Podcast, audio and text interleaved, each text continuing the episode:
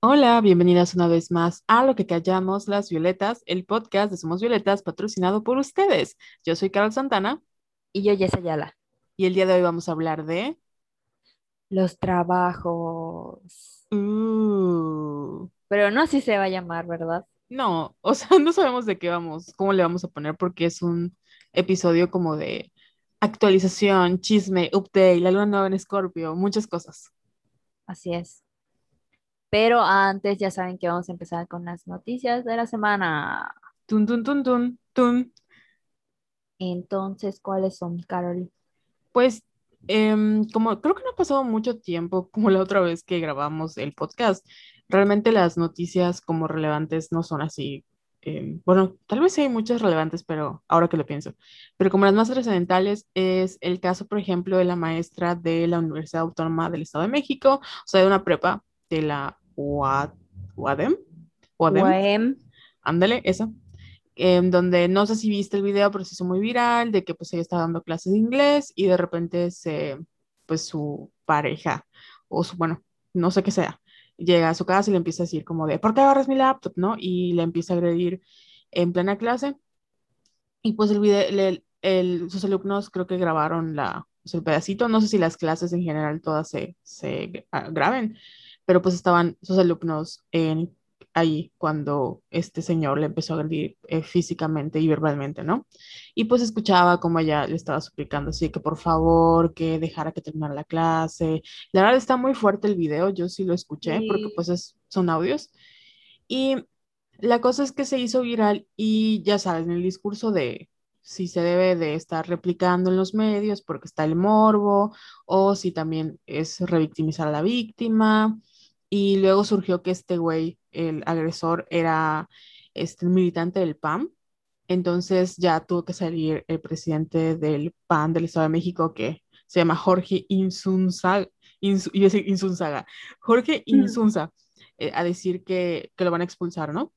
Y ya también ella fue a presentar su denuncia porque pues sus alumnos estaban muy preocupados por ella, porque como que pues imagínate escuchar eso y que de repente no sepas nada de tu maestra, así está cabrón y feo. Y pues mm, la vida en México que el presidente se niega a aceptar en la pandemia. Güey, me puse a llorar cuando lo escuché. Porque dije, no, no lo voy a escuchar. Y luego, lo, o sea, porque ya sabes que llega a Twitter. Ujú. y le puse play y así de, no, y al final creo que una chica le pregunta así que, maestra, ¿está usted bien? O sea, imagínate la desesperación de que estás escuchando eso y no puedes hacer nada. Lo bueno es que creo que sí, como que eh, no se quedaron como que helados y sí llamaron a la policía, tengo entendido. Pero qué Sí, bueno que denunció y qué bueno que está bien y qué bueno que la están apoyando porque la escuela sacó un comunicado en que dijeron que le iban a, a brindar apoyo psicológico y legal. Entonces, sí. pues está padre. Y, y sabes qué también pasó, como que la conversación otra vez cayó en, porque nunca podemos evitar que cuando surjan este tipo de cosas sale la persona que dice, ay, pero que los dejen, porque luego regresan con él. Y como que el discursito de, es que les pegan porque se dejan, o les pegan por pendejas, porque regresan. Y me gustó ver que había muchas como posturas más abiertas donde hablaban de lo complicado que es salir del círculo de la violencia, porque incluso cuando, o sea, si esta maestra ahorita, bueno, puso una demanda, pero no hubiera querido poner la demanda y hubiera regresado con su agresor, em, sé que mucha gente le hubiera dicho, ay, es que está pendeja y por eso le pegan, pero no, es que es muy complicado salir de ahí, o sea, para que tú puedas salir de una situación de violencia, em, o sea, mm, es un proceso Sí, es todo un y, proceso. y no depende tan, o sea, de ti, no es como de que, ay, yo me quiero salir. No, hay a este güey es un manipulador emocional, vives con miedo, hay golpes, hay muchos tipos de violencias sistémicas dentro de esa relación, entonces no es tan fácil, incluso con los golpes, decir, sí, estoy en una situación de violencia o yo soy una víctima. Por eso hay que ser un poquito más empático con los procesos de cada una de estas mujeres. Sí, y se te estaba olvidando uno, así de, es maestra, ¿cómo puede estar con alguien así? O sea, como si tus títulos académicos eh, fueran así anti-hombres golpeadores, cuando sabemos que no tiene nada que ver. No, y también ha pasado como en, hablando de círculos feministas, de que siempre sale una chica que comenta, ¿no? Siendo feminista, que su novio la agredió. Y todo es de, ¿cómo te diste cuenta si eres feminista? O sea, es que la violencia no depende de la víctima. O sea, nadie dice, ay, por favor, agrédeme, estoy aquí, estoy sola, no tengo nada que hacer. No, o sea, es, eh, es, depende del agresor. Y sí hay un trabajo emocional y, un, y mucha violencia de, por medio para que puedas llegar a este punto de decir, de no, no saber que lo que te están haciendo está mal. Incluso cuando sepas que está mal, o sea, dejar ese círculo, ese ciclo de violencia es complicado y requiere muchísimo, no solo de ti, sino también de que tengas las condiciones adecuadas, porque en este caso ella tiene el apoyo de la escuela, pero si no lo tuviera? Sí. Pero, mm, pero, o sea, como tú dices, lo bueno es que ya cada vez más gente eh, se pone a pelear allá en los comentarios de que, ajá, como que diciendo, güey, no es culpa de la víctima, no estén chingando. O sea, y eso ya se nota cada vez más cuando salen este tipo de noticias, y eso es muy bueno. Sí, afortunadamente. Y bueno, la siguiente noticia es que hoy me lo estabas platicando, yo no lo había visto, Alfredo Adame. Hay una cuenta muy buena en Twitter que se llama Políticos Out of Context y allá ves las campañas, o sea, está, están horribles, no lo puedo creer. O sea, cómo se despilfarra el dinero en campañas tan estúpidas. O sea, con todo el dinero que tienen, podrían hacer algo mucho mejor. Ya sabemos que no les interesa hacer algo mejor, pero cuando menos que, que pretendan que les importa, o sea, no los, no sé, no sé, ¿te has dado cuenta de de la, del tipo de campañas que hay ahora? Es horrible, Carol. ¿Ya viste eh, creo, no sé si lo comentamos en, en algún episodio, pero el comercial del Partido del Trabajo, la primera vez que lo vi, tengo que reconocer que me cagué de risa. El de pobres. Ajá. Decir, ¿y qué va a hacer mi hijo? Como ustedes, pobre. O sea, la verdad, la primera vez sí me reí porque ya había visto los memes y como que no entendía. Entonces cuando lo vi dije, ah, no mames. Pero ya escucharlo en la radio, verlo en la tele cada cinco minutos, que me salgan en los eh, anuncios de YouTube, o sea, ya, lo odio y de verdad, ojalá pierdan su registro, ojalá desaparezcan, no lo sé, solo por ese comercial, de verdad es horrible. Y no me acuerdo cuál otro. o sea, y además como que se crean sus canciones así, o sea, agarran canciones de reggaetón y las cambian Ah, con sus no, o sea, no, siento que ahorita está peor, no sé por qué, esa impresión me da, porque siempre, siempre han sido así, siempre han sido así sus campañas, pero ahorita las siento así, que se reventaron y están con todo.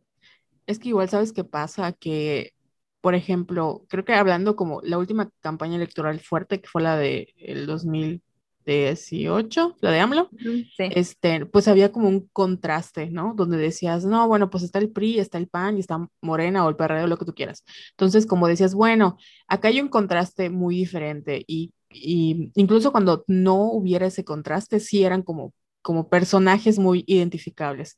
Pero yo siento que ahorita, o sea, para mí todos son iguales. Y no es este de que, o sea, de, ay, todos son iguales, bueno, si todos son iguales, porque todos van a robar, pero es todos son iguales de que no entiendo qué es lo que los identifica cada uno. O sea, ya esa línea que antes era tantito visible, ahorita ya no está. Y estoy diciendo que antes sí había una línea tantito visible porque eran personajes como que vendían su discurso de manera así muy clara, ¿no?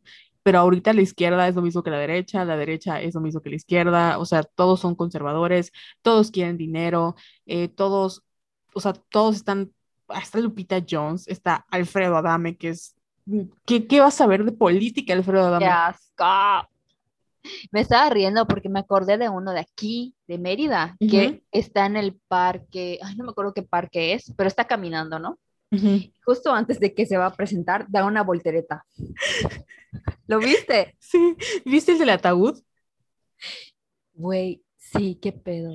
De verdad que era un episodio de Parks and Recs. O sea, el de. Yo estaba esperando así, no sé, todos son leve y de repente sale del ataúd así de, güey, qué pedo, hay gente muriendo de verdad.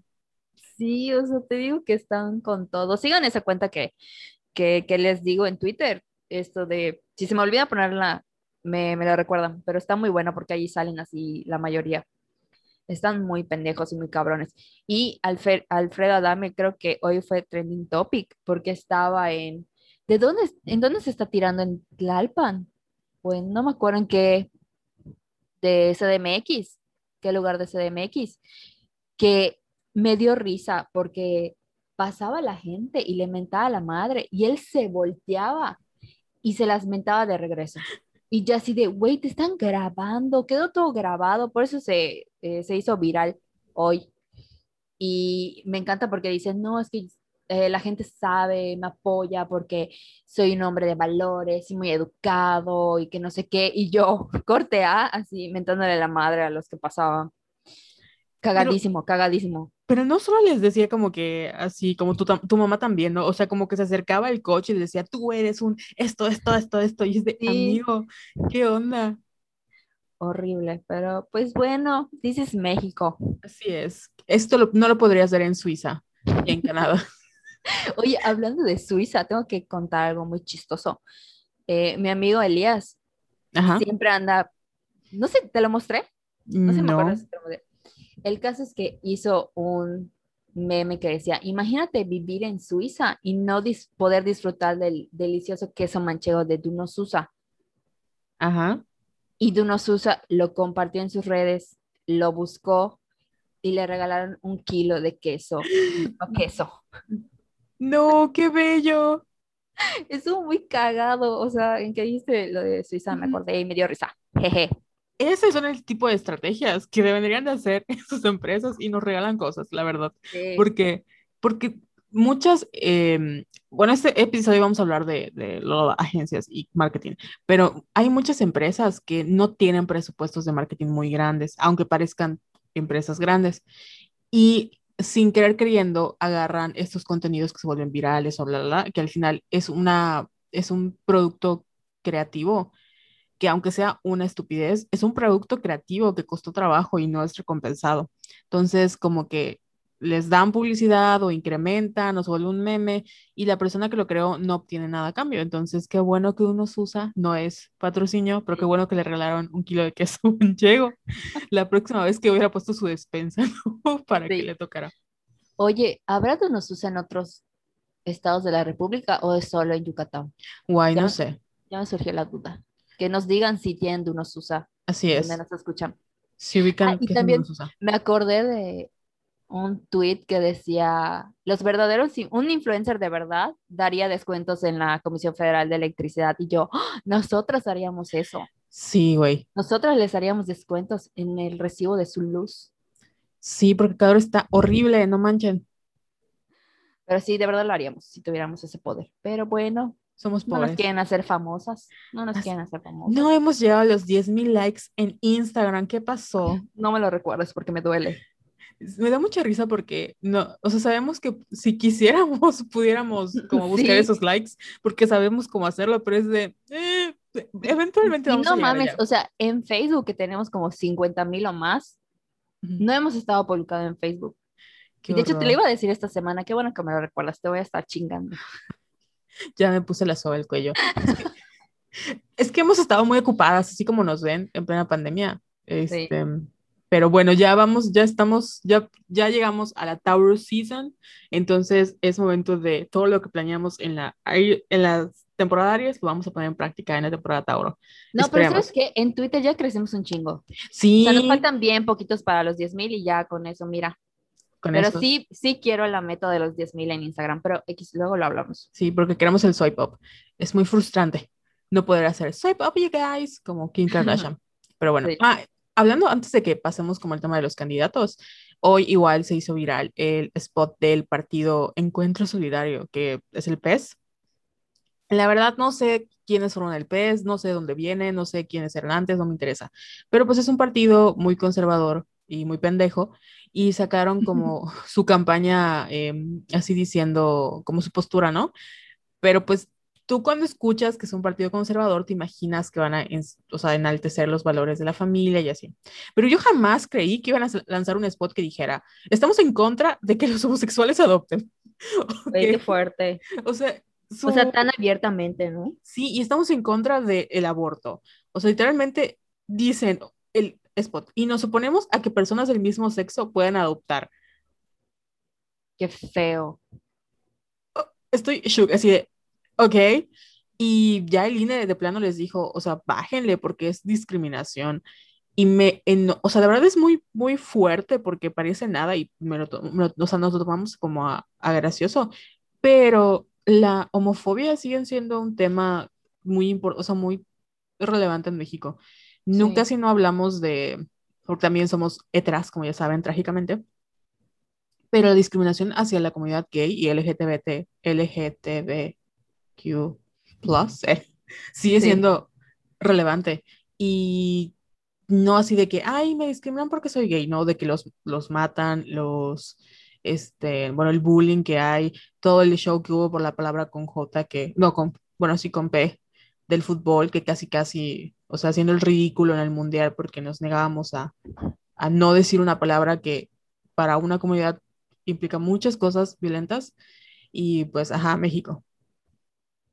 Sí. Perdón, estoy limpiando mis lentes. No te preocupes. Es que no veo nada. Te conté que me tengo que usar, que tengo que usar lentes, hablando de lentes. ¿En serio? Sí, pues yo no sabía. O sea, yo no... ¿Cuánto tiempo pasas en la compu? Sí.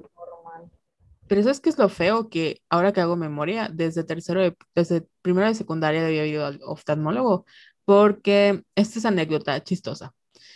Em, el primer día de clases yo no veía los números de los salones y le pregunté a una amiga con la que fuera primaria que cuál era el primero E. Y me dijo, ahí es este, y yo entré. Y pues había gente, ¿no? Y estaban así como muy amigables. Y hasta me preguntaron, ¿y quién eres? Y yo, pues Carol, ¿no? Y se hicieron como que, estaban como que muy friendly conmigo. Y yo dije, ¿qué pedo? ¿Por qué se conocen todos? Corte A, resulta que entra el maestro y era el tercero E, no el primero E. Y yo estuve ahí como 20 minutos en la clase de tercero E. Y luego tuve que decir, disculpe maestro, yo soy de primero. Y todos así como, ay. Pero pues porque no leía, no veía nada. Y durante todo este tiempo he tratado de evitar usar lentes, pero pues ya no puedo. Ahora ya veo muy, muy borroso. Y pues sí, no está chido. Ay, Carol, ay, Carol. Pero pensaba que era normal, o sea, no me imaginaba que la gente no oh, veía así. ¿Cómo es? ¿Cómo va a ser normal ver borroso? Es que no sabía que estaba viendo borroso, según yo era como normal. Pero ahora ya sé que no es normal. Fíjate que igual me pasó en la secundaria, igual en primero, que me equivoqué de salón, pero por pendeja, o sea, no me fijé. Bueno, igual a mí me pasó por pendeja, pero bueno, es más fácil echarle la culpa a mis ojitos. ¿Qué más pasó? ¿Qué más pasó? Y bueno, ya para empezar a finalizar con las noticias. Ah, pasó lo de mi queridísima amiga Demi Lovato. Ay, la quiero mucho, pero es otra pendeja. Lo tengo M de verdad. Y, Oye, ¿estás grabando? Perdón. Sí, sí, estoy grabando. Sí, estoy grabando. Sí, estoy grabando, sí. Ahí me asusté. No te di permiso para grabar, ¿verdad? Pero tú sí estás grabando. Sí. Ah, ok. me asusté por un momentito. Eh, hablando de pendejas, aquí hay una. Dos. bueno, dos. Este, ah, bueno, mi amiga personal a la que he asistido a todos los eventos privados de sus hijos, Debbie Lovato, pues sacó hace unos días o hace un mes un documental donde ella hablaba de su proceso, de lo que es vivir con su sobredosis. Y yo quiero mucho a Demi, de verdad es una de mis cantantes favoritas, eh, creo que es una mujer guapísima, en algún momento he dicho que es como mi mujer ideal. El problema es que no sé, no sé si es porque sea Leo Demi o, o qué, pero es de ese tipo de personas que a fuerzas quieren insertarte, insertarse en ciertas narrativas. Y no sé, es cuando hablamos de, no porque tú lo pienses, lo tienes que poner en las redes, ¿no? Sí. Entonces, eh, han habido muchos momentitos en su carrera en donde eh, como que ella dice algo que no, no debería decir o que pues, está fuera del lugar y la gente la critica. Y luego ella se ofende y dice es que todos me echan la culpa, que no sé qué. Y creo que mucha gente también la justifica por el struggle o por los problemas que ha tenido. Pero esta semana hizo, en, sus stories, habló de que em, ella fue a comprar creo que un helado o algo en un lugar y pasó por un pasillo donde habían este, helados o comida sugar free, o sea que no tenían azúcar, que eran baja en grasa y para ella esto fue un trigger y se fue en contra de esta pequeña tienda o como tienda de yogurt porque no mamen que cómo están, o sea, como que fue un trigger para su salud mental, por los problemas alimenticios, que la cultura de la dieta es tóxica y todo, ¿no? Y pues mucha gente le dijo, güey, o sea, es un lugar donde venden comida para diabéticos. Y cuando hablan de sugar, ya sé, es que la quiero mucho, pero pues amiga, estás pendeja. Este, como que cuando hablan de, de la cultura, o sea, una cosa es la cultura de la, de la dieta, de que estamos contando calorías, y otra muy diferente claro. es una enfermedad, güey, donde no puedes comer azúcar. Y hay mucha gente que no puede comer azúcar, es un problema en tu país y en México también. Y pues también las críticas le llovieron porque ella tiene como más, o sea, no sé cuántos seguidores tiene Demi Lovato en Instagram, pero no se compara con los 5 mil seguidores que tenía esta pobre cuenta. Entonces, ajá. No mames. Ajá. Ajá. Entonces, obviamente es una irresponsabilidad porque hasta los taguió de, o sea, es una horda de millones de personas que los fans y los están, están loquitos. Y aunque Demi no, es, no tenga la razón en este caso, em, es como enviar, como ponerlos, ponerles un target a, este, a esta cuenta, ¿no? Y por mucho que sea internet y por mucho lo que sea, la violencia digital existe y es horrible y da mucha flojera y es también peligroso. Entonces, Demi fue muy irresponsable porque en su privilegio de, pues, aparte, privilegiado, ¿no? Como sea, desde su perspectiva en donde ella creyó que este, la estaban atacando, que también pues es muy válido por el struggle que ha tenido, este, no se puso a pensar en las consecuencias que tenían sus acciones y al final acabó mal parada y se tuvo que disculpar. Bueno, al menos se disculpó. Oye, ¿no quebró el negocio? No, o sea, le dieron como, creo que llegó a como a 50 mil seguidores. O sea, hasta eso. Ah, qué bueno, qué este, bueno. Le, les fue bien porque pues Demi no tenía razón. No mames, qué cagado. Sí. Es que siempre se me ha hecho como que muy imprudente Demi, muy imprudente. Muy típico de Leo, by the way. Así es. Saludos a todas las Leo. Eh. Saludos. Y bueno, ya. Prudentes, eh. Ya para acabar, a nuestras hermanas de fuego, porque nosotras también somos signos de fuego. Sí, cierto ya para acabar con estas noticias, que según yo no eran muchas, pero fueron muchas, eh, los Óscares, que yo de plano no los vi, así que Jessica, tienes la Tampoco palabra. los vi. Ah, pues se cancelan, nadie los vio. Tampoco los vi, pero sí sentí como que rarito, porque yo soy así de ver toda la temporada de premios y siempre veo todas las películas para saber y ya sabes, mi quiniela y la mamada. Y esta vez no, no vi muchas o sea, creo que vi nada más tipo la gente topo, la del pulpo. Eh, ¿Cuál otra vi? La de Risa Ahmed. Ah, Ahmed. Ah, la del sonido del metal. Eh, pero me faltó, es Nomaland, Nomaland, no me acuerdo cuál. Y la de Promising Young Woman, que esa la quiero ver. Y según Jovain, estaba en Cuevana, pero entré a Cuevana y no estaba. O sea, nos mintió, me mintió. Nuestro influencer de series nos ha mentido, un fraude. Vamos a lanzarle a todos nuestros seguidores. No, no es cierto. Debe de estar, sí creo que haya como un link alternativo, lo voy a buscar porque igual la quiero ver. Pero salvo eso no sé nada. O sea, sí vi un pedazo y, y todo, pero obviamente no fue lo mismo. Y hoy leí que fue así como que su peor rating porque registraron un rating así como del 50%, entonces sí les fue medio mal. Y todos los que, todos los comentarios que leí era así de que, ay, pues estuvieron muy sobrios. Lo mejor de la noche fue el perreo de Glenn, de Glenn Close. Y ya, pero. ¿Tú crees que los debieron haber hecho? O sea, hubiera sido mejor que no los hubieran hecho. Mm, no, o sea, pero por ejemplo, yo vi creo que los Golden y los Golden estuvieron un poco más entretenidos. Mm, sí. Pero porque los Golden se prestan a que sean más como cómicos y más extrovertidos. De por sí el Oscar es un poco más sobrio.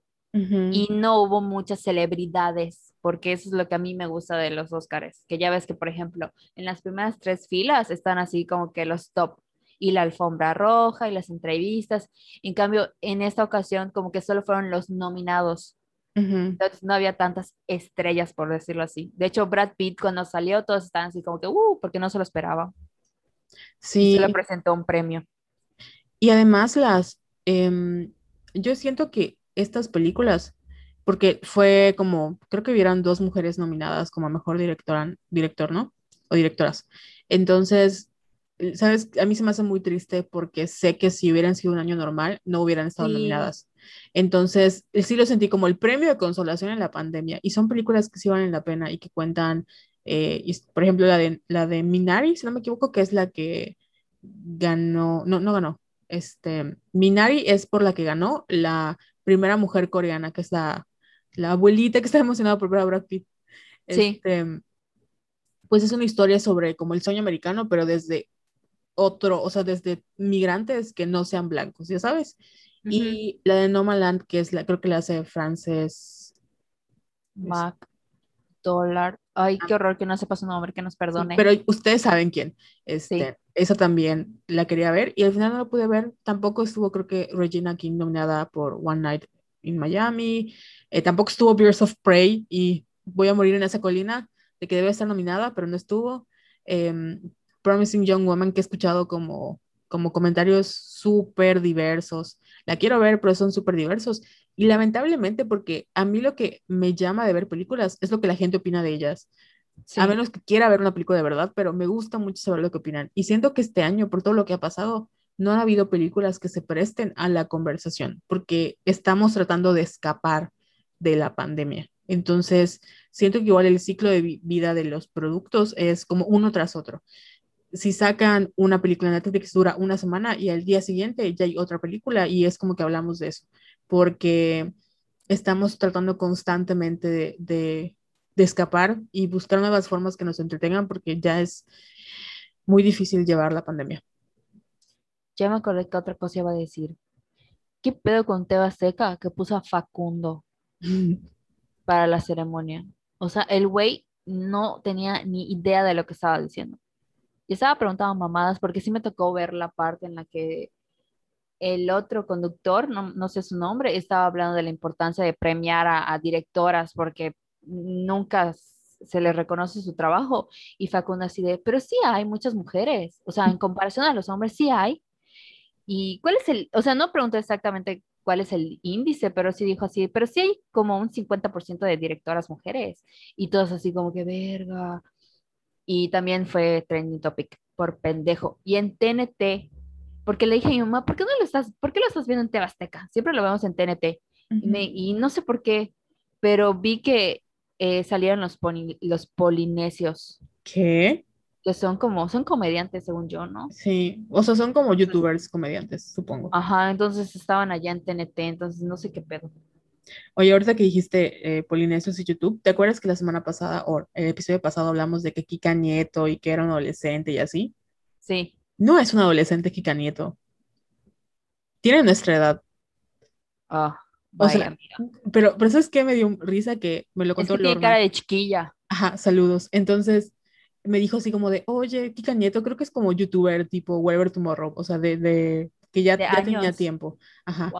Y Wow. pues yo no lo ubicaba. Dije, no mames, o sea, ya mm, lo mismo, la madurez no va con la edad, pero sí es como de si ya tienes tiempo trabajando en YouTube México o tienes em, pues experiencia con seguidores, no haces ese tipo de cosas.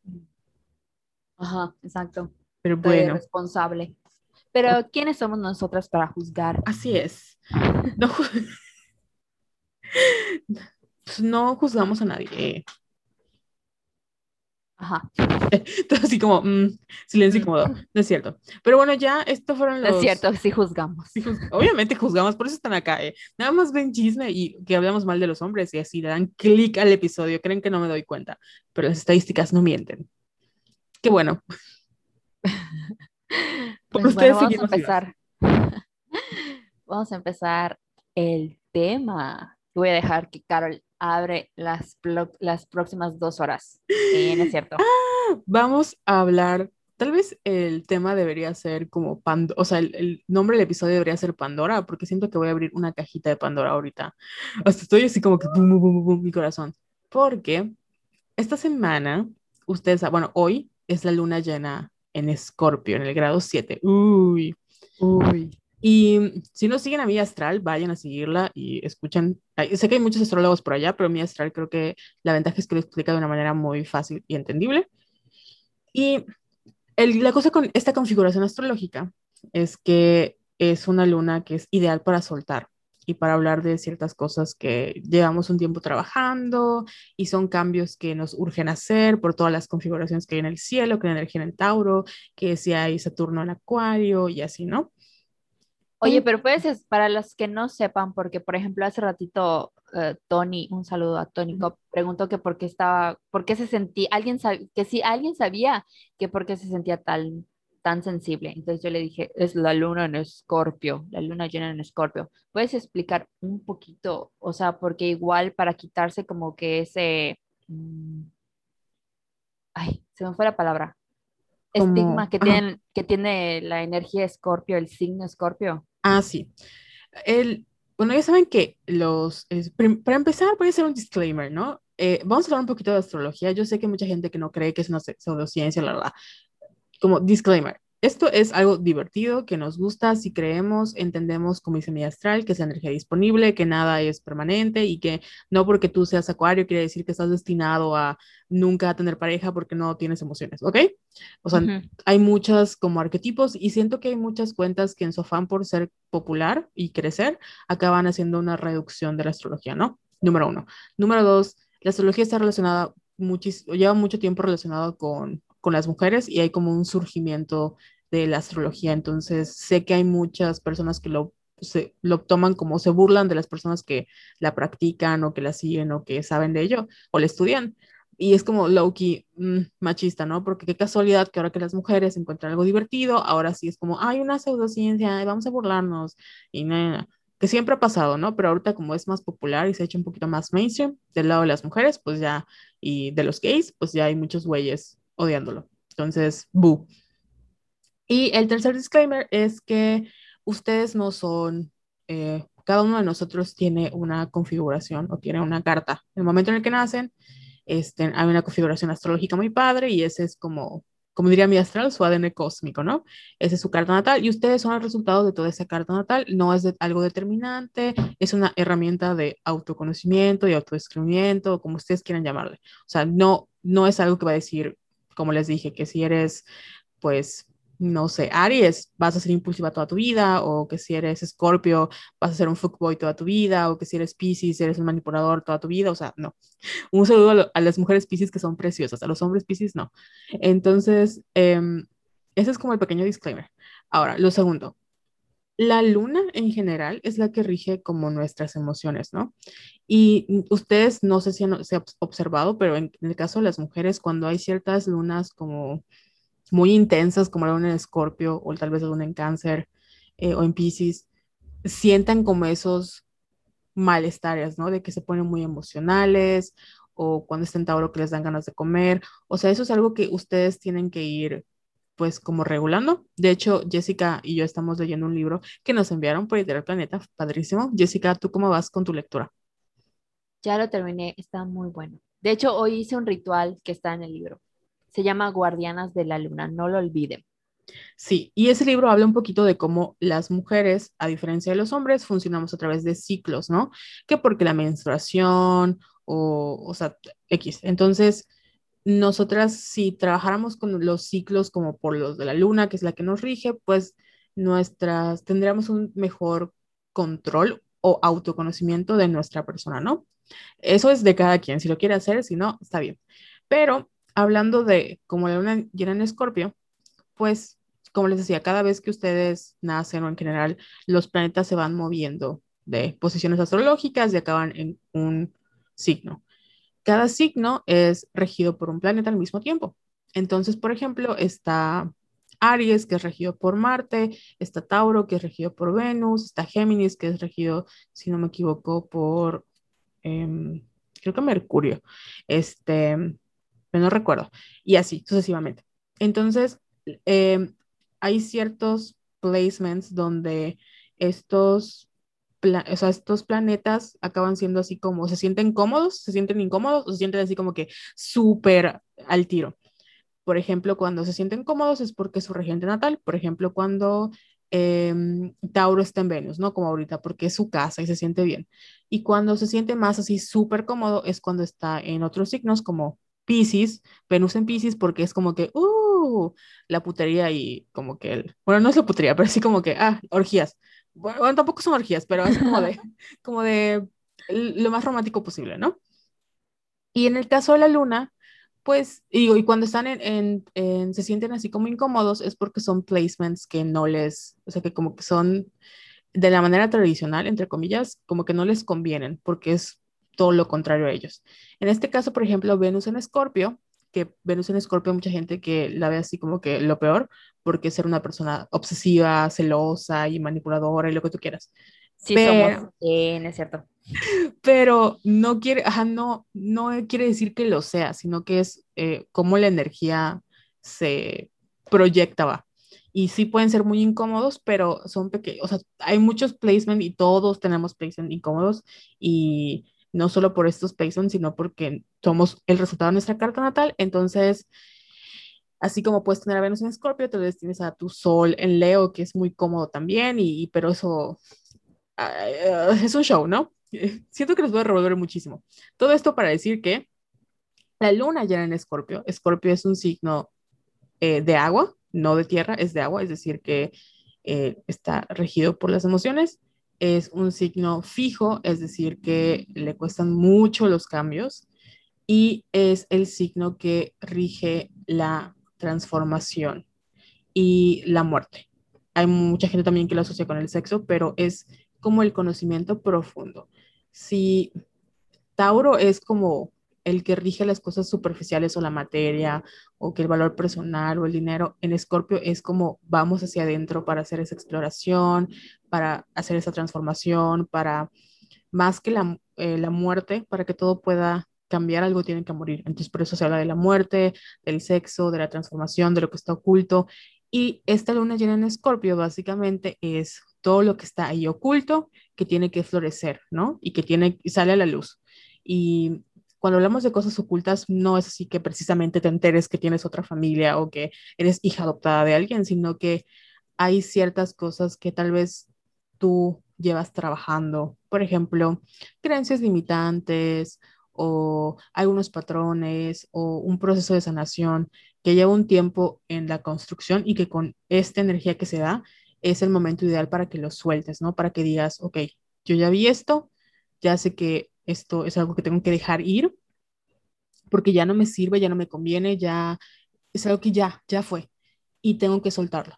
Y por eso la energía de Escorpio es importante, porque es el momento de decir, ok, me desapego, lo suelto, ya procesé todo esto, adiós, bye. Y para que tengas una apertura hacia cosas nuevas. Eso es básicamente todo lo de la luna llena en Escorpio. ¿Alguna duda? No. Okay. Bueno, obviamente no me pueden contestar si tienen dudas, pero esta es como una, una pequeña eh, introducción a como la energía disponible. Entonces, vayan con mi astral. Hay gente muy chida que habla de astrología en Twitter y en otras partes. Eh, no se queden con una sola voz, hay miles. Esta es mi interpretación de la reinterpretación de otras personas y es algo súper, súper, súper detallado. O sea, sí, pues, súper, súper simple, ¿no? Hay personas que lo hablan de manera más detallada, que tienen mayor información. Este, yo solo soy, es mi hobby, entonces quédense con lo que más les haya gustado. Con todo me gustó, todo me gustó. Y bueno, entonces, Jessica, ¿tú qué tienes que hablar de la luna llena en Escorpio? Ay, voy a tomar agua. Es que me dio risa porque a mí me dio mi ataque, el, bueno, no mi ataque, pero estuvo cagado porque el sábado le escribí a Carol a la medianoche y le dije, Carol, acabo de ponerme a llorar, así que yo, hasta yo dije, ¿qué pedo? Y luego me acordé, ah, la luna es el, la luna llena es el lunes, porque no sé cómo, de dónde me empecé a, recordar cómo me sentía el año pasado, que de verdad yo me puse así uh, muy mal, muy mal, emocionalmente hablando, porque pues eh, estaba terminando una relación, eh, me acuerdo que fue en agosto porque nos llegó a, a Yucatán ese, esa tormenta tropical que estuvo horrible, que mi casa se inundó, se mojó mi celular, eh, mi perrita estaba enfermo, estaba gastando un chingo de dinero, eh, estaba ya como que no muy contenta con mi trabajo, o sea, se me juntó el lavado y el planchado. Y yo me acuerdo que lloraba con mi mamá y le decía, es que mamá, no sé qué me pasa y de verdad este, me siento muy mal y no me soporto. Entonces era así como que no me soporto, me despertaba y no sabía qué me pasaba. Bueno, sí sabía, porque tenía, estaba pasando demasiadas cosas. Y sentía que en ese momento necesitaba como que esta contención emocional y me acuerdo que estaba como que en las conferencias de López Gatel hablaban mucho sobre la salud mental y sobre eh, los recursos que estaba dando el, eh, recursos que estaba dando el gobierno de que te, te daban un número y tú podías hablar, ¿no? O sea, para que te den asistencia psicológica. Y me acuerdo que yo apunté el número porque quería hablar, pero me sentía tan cansada y agotada que al final no lo hacía, aun, aún sabiendo que lo necesitaba. Y me acuerdo también que, ay, es que creo que ni a ti te lo dije, pero había momentos, ay, no, me voy a poner a llorar, no quiero. Porque ya sabes que cuando estás en un mal lugar emocional, te pones a pensar cosas que no son normales y que no están bien. Y al punto de que piensas que sería más fácil no estar aquí. Entonces yo estaba en ese lugar y me puse a recordar cómo me sentía y todo eso. Y de hecho odio ver mis, mis recuerdos de hace un año porque me acuerdo perfectamente de todo lo que estaba pasando. Y sé hoy, ahora, después de todo lo que ya pasé, de todo lo que ya luché, de todo lo que ya trabajé emocionalmente, que jamás me quiero volver a sentir como me sentía el año pasado. Ay, no, habla porque voy a llorar. No, no llores, no llores, eh, regreso. Es que está, está fuerte el tema y por eso dijimos que este, queríamos hacer este episodio, porque siento que últimamente, no, al, o sea, sí hay una gran diferencia cuando nos escuchan hablar desde hace un año. Eh, si escuchan los primeros episodios y escuchan lo que hicimos en marzo del año pasado hasta marzo de 2021, hay una gran diferencia entre nuestros contenidos y, y pueden ir escuchando como la evolución y como íbamos muriendo lentamente, ¿no? Y parte de eso como evolución que tuvimos fue que no sé si tuvimos como un despertar espiritual y es otro disclaimer que tengo que hacer. A mí me cuesta mucho, me, me encanta toda esta onda, pero me cuesta mucho esta como idea de que hay que eh, dejar fluir y hay que pensar positivo y que las energías, porque sí creo mucho en ello, lo creo, pero siento que hay ciertas estructuras sociales que no, o sea, no es nada más, querer es poder, ya sabes. Entonces, de lo que platicábamos últimamente era de que a veces nosotras como ya estamos, pasamos por ese proceso de transformación en donde hicimos el trabajo interno, en donde nos enfrentamos a muchas cosas, nuestra perspectiva ante la vida y las situaciones cambió totalmente y tratamos de, pues, tratar de, o sea, nuestra paz mental o salud mental como que se volvió algo muy importante y como nuestra estabilidad emocional y la conexión que tenemos con, en este caso, puedes llamarle espiritualidad o puedes llamarle, hay gente que se vuelve religiosa, hay gente que, este, acaba, no sé, buscando un hobby diferente o gente que busca diferentes trabajos o se concentra en el ejercicio, etcétera, ¿no? Cada quien busca un escape. Y para nosotros eh, empezar a hablar como de astrología o entender qué pasaba, si bien empezó como un ejercicio de vamos a buscar una justificación que nos haga sentir que hay, o sea, hay algo detrás de lo que estamos sintiendo, al final se acabó siendo una herramienta de autoconocimiento y descubrimiento. Y siento que llegó un punto en donde, así como pasamos de buscar todos los días, saber qué decía mi astral para saber qué, iba a pasar con nuestra vida, hasta un momento donde ya no tenemos que ver nada de mi astral porque sabemos que estamos bien, ¿no? Y que los cambios que se nos presenten o las situaciones que se nos presenten, las vamos a poder enfrentar. Y es una cosa de ida, y vuelta, les digo, así como en su momento estuvimos en así puntos muy bajos, de repente eran como puntos muy altos, ¿no? Y sé que va a ser un proceso de toda la vida. Lo que, que iba con todo mi comentario es que nosotros siempre platicamos de que a veces parecemos como que estamos dando el brinquito para ser Bárbara de Regil, ¿no? De que piensa positivo y positivo, positivo, positivo, que puede, pueden escucharlo en nuestros últimos episodios. Pero más que pensar positivamente, porque sí piensen positivo, pero no es de piensen positivo y, y, fluyan, es este, digo, y ignoren todo lo malo, es que llegamos a ese punto donde ya estamos en el nivel de, estamos agradecidas por, por lo que, por las situaciones y lo que tenemos en este momento. Sí hay cosas malas que no, que no nos gustan o que no son lo ideal, pero estamos bien, ¿no? Y em, lo queríamos comentar, ¿no? Para que tampoco sintieran que es como nuestro, si ustedes no están en ese lugar seguro o estable, emocional, espiritual, donde como quieran llamarles, donde se sientan en paz con lo que tienen, está bien. O sea, no porque nosotras digamos, piensa así, o hay que agradecer, o no le deseo mal a nadie, quiere decir que ustedes sean... Vibra alto. Ajá, eso de, ajá, vibra alto. Güey, no, no, no, tú puedes vibrar, o sea, puedes este, vibrar bajo, vibrar alto, como tú quieras. Y no necesariamente tienes que estar en el mismo lugar que otras personas están para hacer ese trabajo tú solita cuando llegues, o sea, cuando vayas haciendo el trabajo interno, vas a encontrar ese punto donde digas, em, es, tengo la certeza de que estoy, estoy por un buen camino, de que los retos que se me presenten van a... ¿Se fue la luz? No, ¿verdad? No. Ay, es que se apagó mi aire y dije, no, este, no. Por un momento me asusté. Pero bueno, ustedes solitas van a encontrar ese camino y ese punto estén en donde se sientan seguras y cómodas y felices. Pero es un proceso. Y sí lo queremos platicar porque, de nuevo, sentimos que a veces como que en nuestra propia, que, como que queremos em, darles pues eso de que todo va a salir bien al final, o sea, eventualmente todo se soluciona, pues sí puede ser un insulto decirte, pues tu vida está de la verga, y yo te digo, todo va a salir bien, o sea, pues no.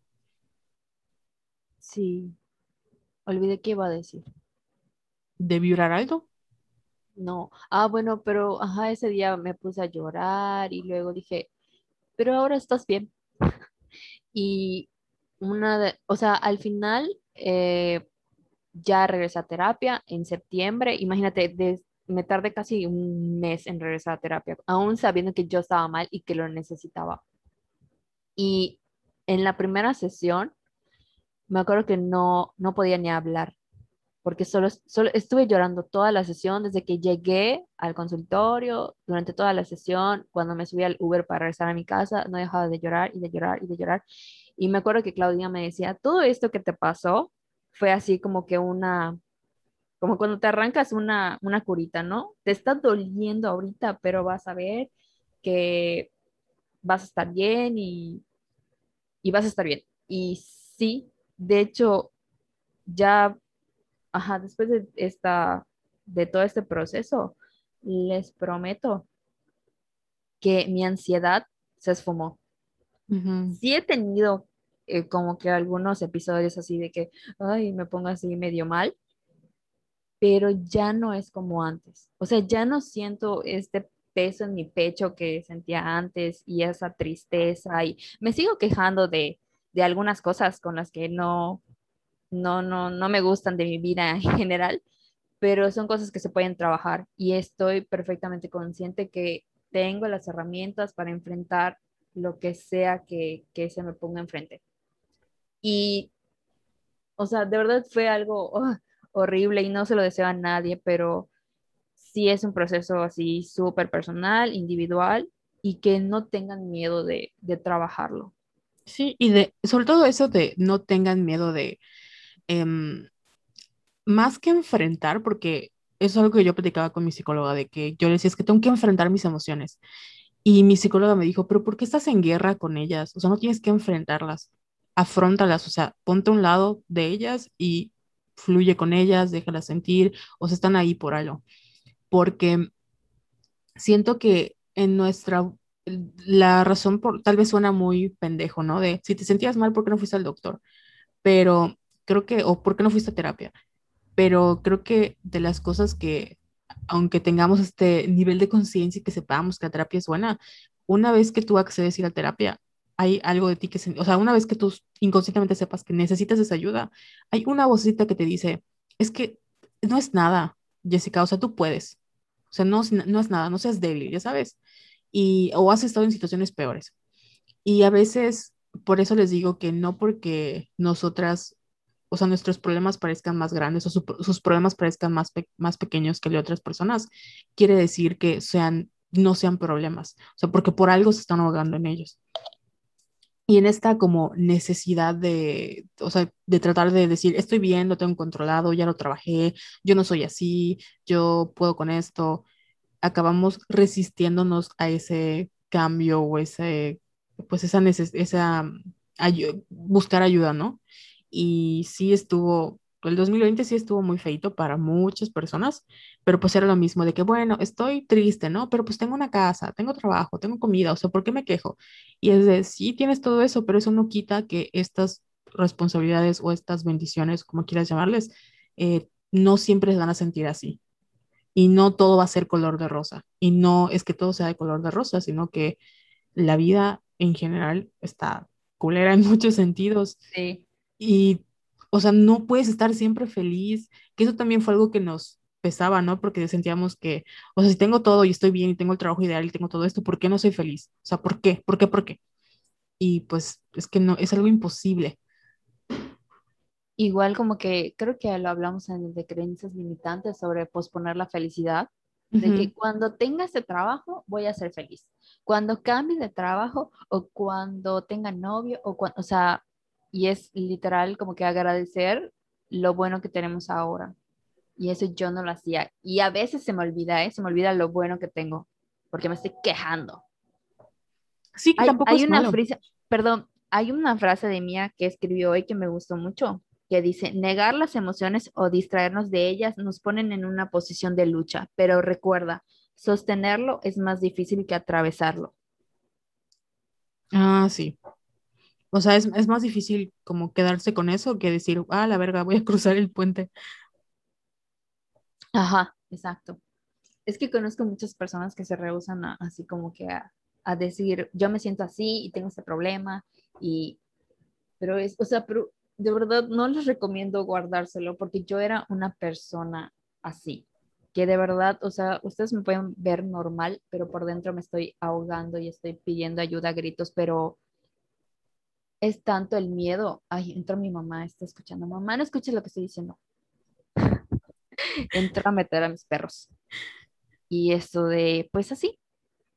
Pero esa fue mi luna en Escorpio. ¿Cuál fue la tuya? Yo me imagino a tu mamá escuchando. Todos deprimidas en ese momento, ¿no? Perdón. me imagino a tu mamá entrando a tu cuarto escuchando. Es tanto el miedo cuando, cuando estás entrando, así de, ¿qué está entrando? ¿Qué miedo? ¿Por qué no quiere que le escuche? Y yo, mmm. Pero pero sí es, es este, pues mi luna llena en Escorpio. Mm, ah, para empezar, nuestra, nuestras lunas, porque nuestra carta astral, ahí sí, está en Tauro. Las dos compartimos esa magnífica luna en Tauro.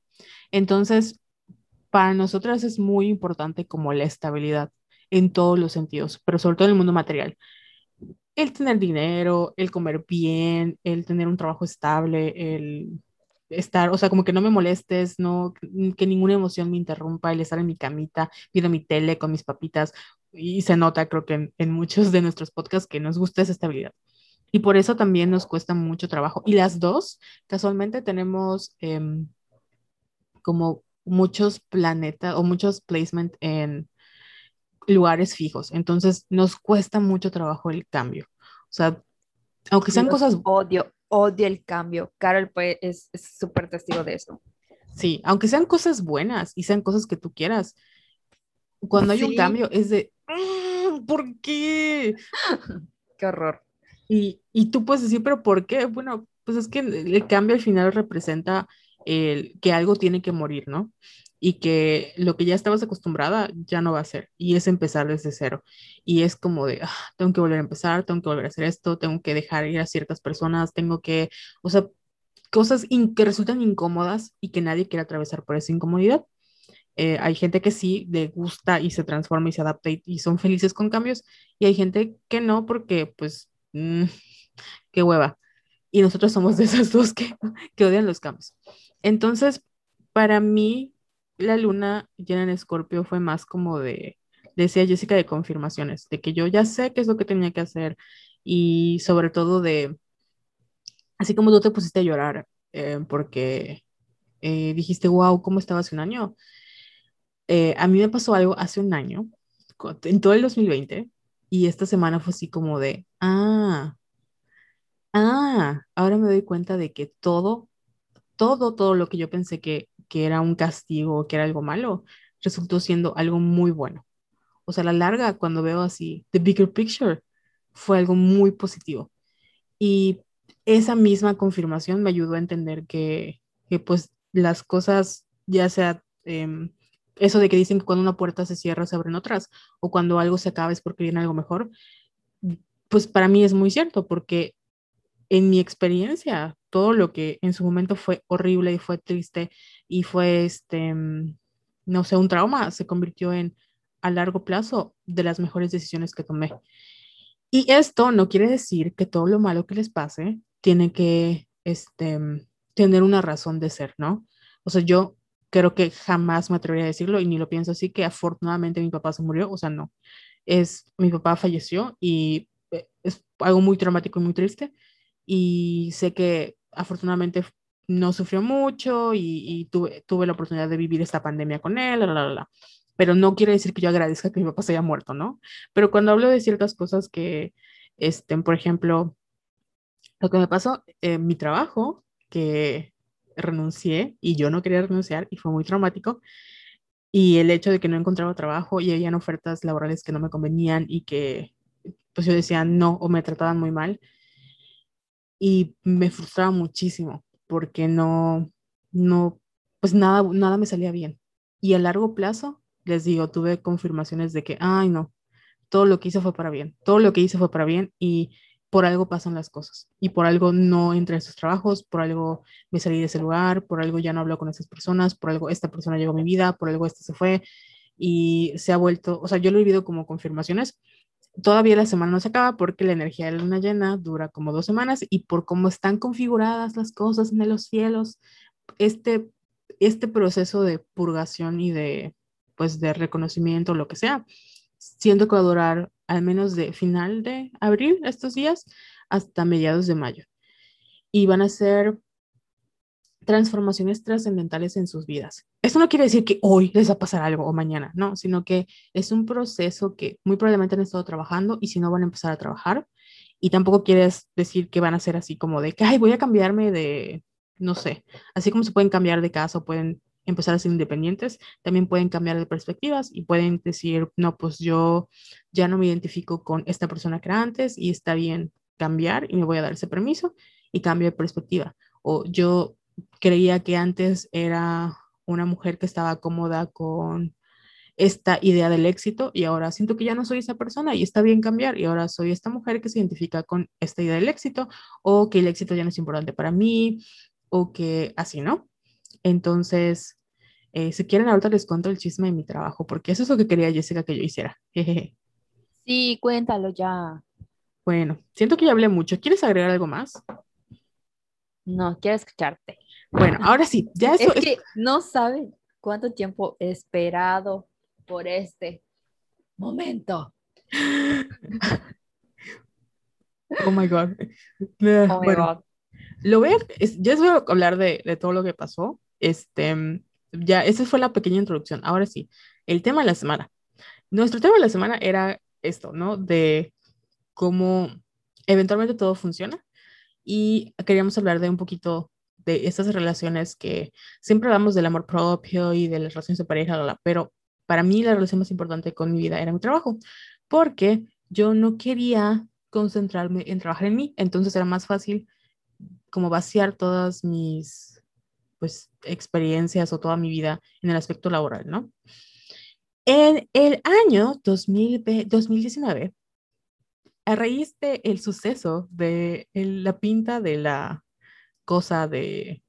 No, creo que tengo que ir más atrás, perdón, retrocedamos. Cuando yo estaba en la universidad, no sabía qué quería hacer con mi vida, entonces eh, empecé a trabajar en diferentes aspectos del marketing digital. Yo de comunicación social y en ese entonces lo que estaba de moda era trabajar en una agencia, ¿no? Tenías ibas a una casa con aire acondicionado todo el día, hacías memes en Facebook. En ese entonces Facebook Ads no era nada y tenías la oportunidad de crecer orgánicamente en Facebook. Y empecé a trabajar en una agencia donde conocí a, bueno, con gente que estudiaba conmigo y a las que yo quería muchísimo, muchísimo. Les mando muchos saludos, no voy a decir nombres. Les quiero mucho, las mejores personas, eh, increíble. Sin embargo, el jefe de ese lugar era una persona muy cuestionable. Que tenía actitudes muy horribles. No sé si en la historia de, Godin's Horror Stories conté esto de que, o sea, no teníamos seguro, que era muy grosero. Una vez me hizo un comentario muy fuera del lugar que me traumó. Y en general era así una persona cuestionable, ¿no? Yo acabo muy mal, o sea, muy mal de que de mi lado digo, me voy a ir. Y acabo trabajando en otros lugares y en uno de ellos es este, un amigo me dice, oye, fíjate que tengo, conozco a alguien que necesita un animador y entro a ese lugar. Paso un año, estoy trabajando allá y cuando ese lugar también, este, era un sueldo muy, muy bajo, pero la gente con la que trabajaba me caía muy, muy bien. Las quiero muchísimo y también un saludo porque son increíbles. Y cuando yo me salgo de ese, de ese lugar, porque ya era insostenible el sueldo, este amigo me dice, oye, eh, tú haces esto, esto y esto, ¿por qué no te vienes conmigo? Yo tengo una agencia y quiero hacer algo de marketing. Y yo ya tenía la experiencia de, pues, trabajar en agencias, de ver cositas de contenido digital, teníamos unos violetas y había trabajado como ilustradora, o sea, mi, mi, como mi currículum es muy variado. Y pues me voy con esta persona a hacer originalmente un video de animación. Y en el proceso del video, pues yo me sentía muy feliz porque lo que ganaba en un mes lo gané en un, pues en un video que lo hice en una semana, ¿no? Y pues esta persona era mi amigo, lo conocí en la facultad, era una persona que a mucha gente no le caía bien, pero pues yo, lo, a mí me caía bien, no sé, me caía bien. Y todo el mundo pensaba que andábamos, pero pues no, era porque de verdad yo la apreciaba como amigo y pasó. Y cuando, eh, o sea, ese inter de diciembre a enero, me acuerdo que me dijo, ok, ahorita vas a entrar como de medio tiempo, pero en febrero ya entras como de tiempo completo, ¿no? Y vamos a trabajar como marketing. Y ahí me explicó, pues, qué era el input marketing, qué era el marketing digital. O sea, yo aprendí muchísimo con esta persona, muchísimo. Y se convirtió como, además de un amigo, en un mentor. Y pues yo me convertí como en su mano derecha, ¿no? Porque éramos nosotros dos contra el mundo. ¿Qué es lo que pasa? Que mi trabajo de medio tiempo pues yo entré ahí con la esperanza de que por fin me pagaran, y no me da pena decirlo, me pagaran por fin 8 mil pesos, porque yo ganaba 4 mil pesos al mes, por, por 8 horas. Y yo decía, ay, mi sueldo de 8 mil pesos. En ese entonces, 2018, era así como que, wow, lo máximo. Y yo eso quería hacer. Entonces, pasa el tiempo y cada mes es de, oye, todavía no se puede, todavía no se puede, todavía no se puede. Y en ese inter había mucha gente. Yo había trabajado, o sea, había pasado por el proceso de ser freelancer hace un año, entonces yo ya no quería volver a ser este, un freelancer porque no me habían pagado. Trabajé con una influencer muy famosa que no voy a decir nombres también, pero me, me quedó debiendo dinero. Cancelada. Eh, pues que ni, ni siquiera la quiero cancelar porque sé que es una voz muy importante, pero como, o sea, ni, siquiera me dijo por qué, ya sabes, y yo me quedé con esa idea de, pues, ¿qué le hice? ¿Qué te dije? ¿O qué? ¿Qué pedo? Pero bueno, X. Este... Y no tenemos pruebas porque Carol borró los mensajes de WhatsApp en los que le preguntaba sobre el pago. Sí. Eso nunca se lo voy a perdonar a Carol. Perdón, pero tengo los, tengo los, o sea, la tengo en WhatsApp. Bueno, ahí está, influencer. Bueno, el caso es que pasa, eh, pasaba el tiempo y yo decía, pues es que yo no puedo dejar, aparte del lugar donde trabajamos estaba cerca de mi casa, era muy cómodo, no hacía, según yo, la gran cosa, pero pues ya empezábamos, que a las juntas, que esto, que lo otro. Y a mí me urgía, me urgía ganar dinero porque mi papá estaba enfermo desde hace mucho tiempo. Entonces, em, de enfermedad de mi papá, como él no que, nunca quiso el seguro, pues era todo así particular, ¿no? y pues es un chingo, era un chingo de dinero. Entonces, él no solo con su pensión, sino yo daba, o sea, una vez tuve tres trabajos, Jessica, y ganaba 25 mil pesos al mes, pero tenía tres trabajos y no dormía nada. Entonces, esa era mi vida, yo estaba acostumbrada a buscar cómo. Y en ese inter había, había otros amigos que afortunadamente siempre pensaron en mí y me decían, oye, vente con nosotros, este, pues vas a ganar esto. Pero yo decía, no, porque me lo van a pagar acá. Y además, yo no lo puedo dejar solo, o sea, yo no puedo dejarlo solo, yo porque era mi amigo.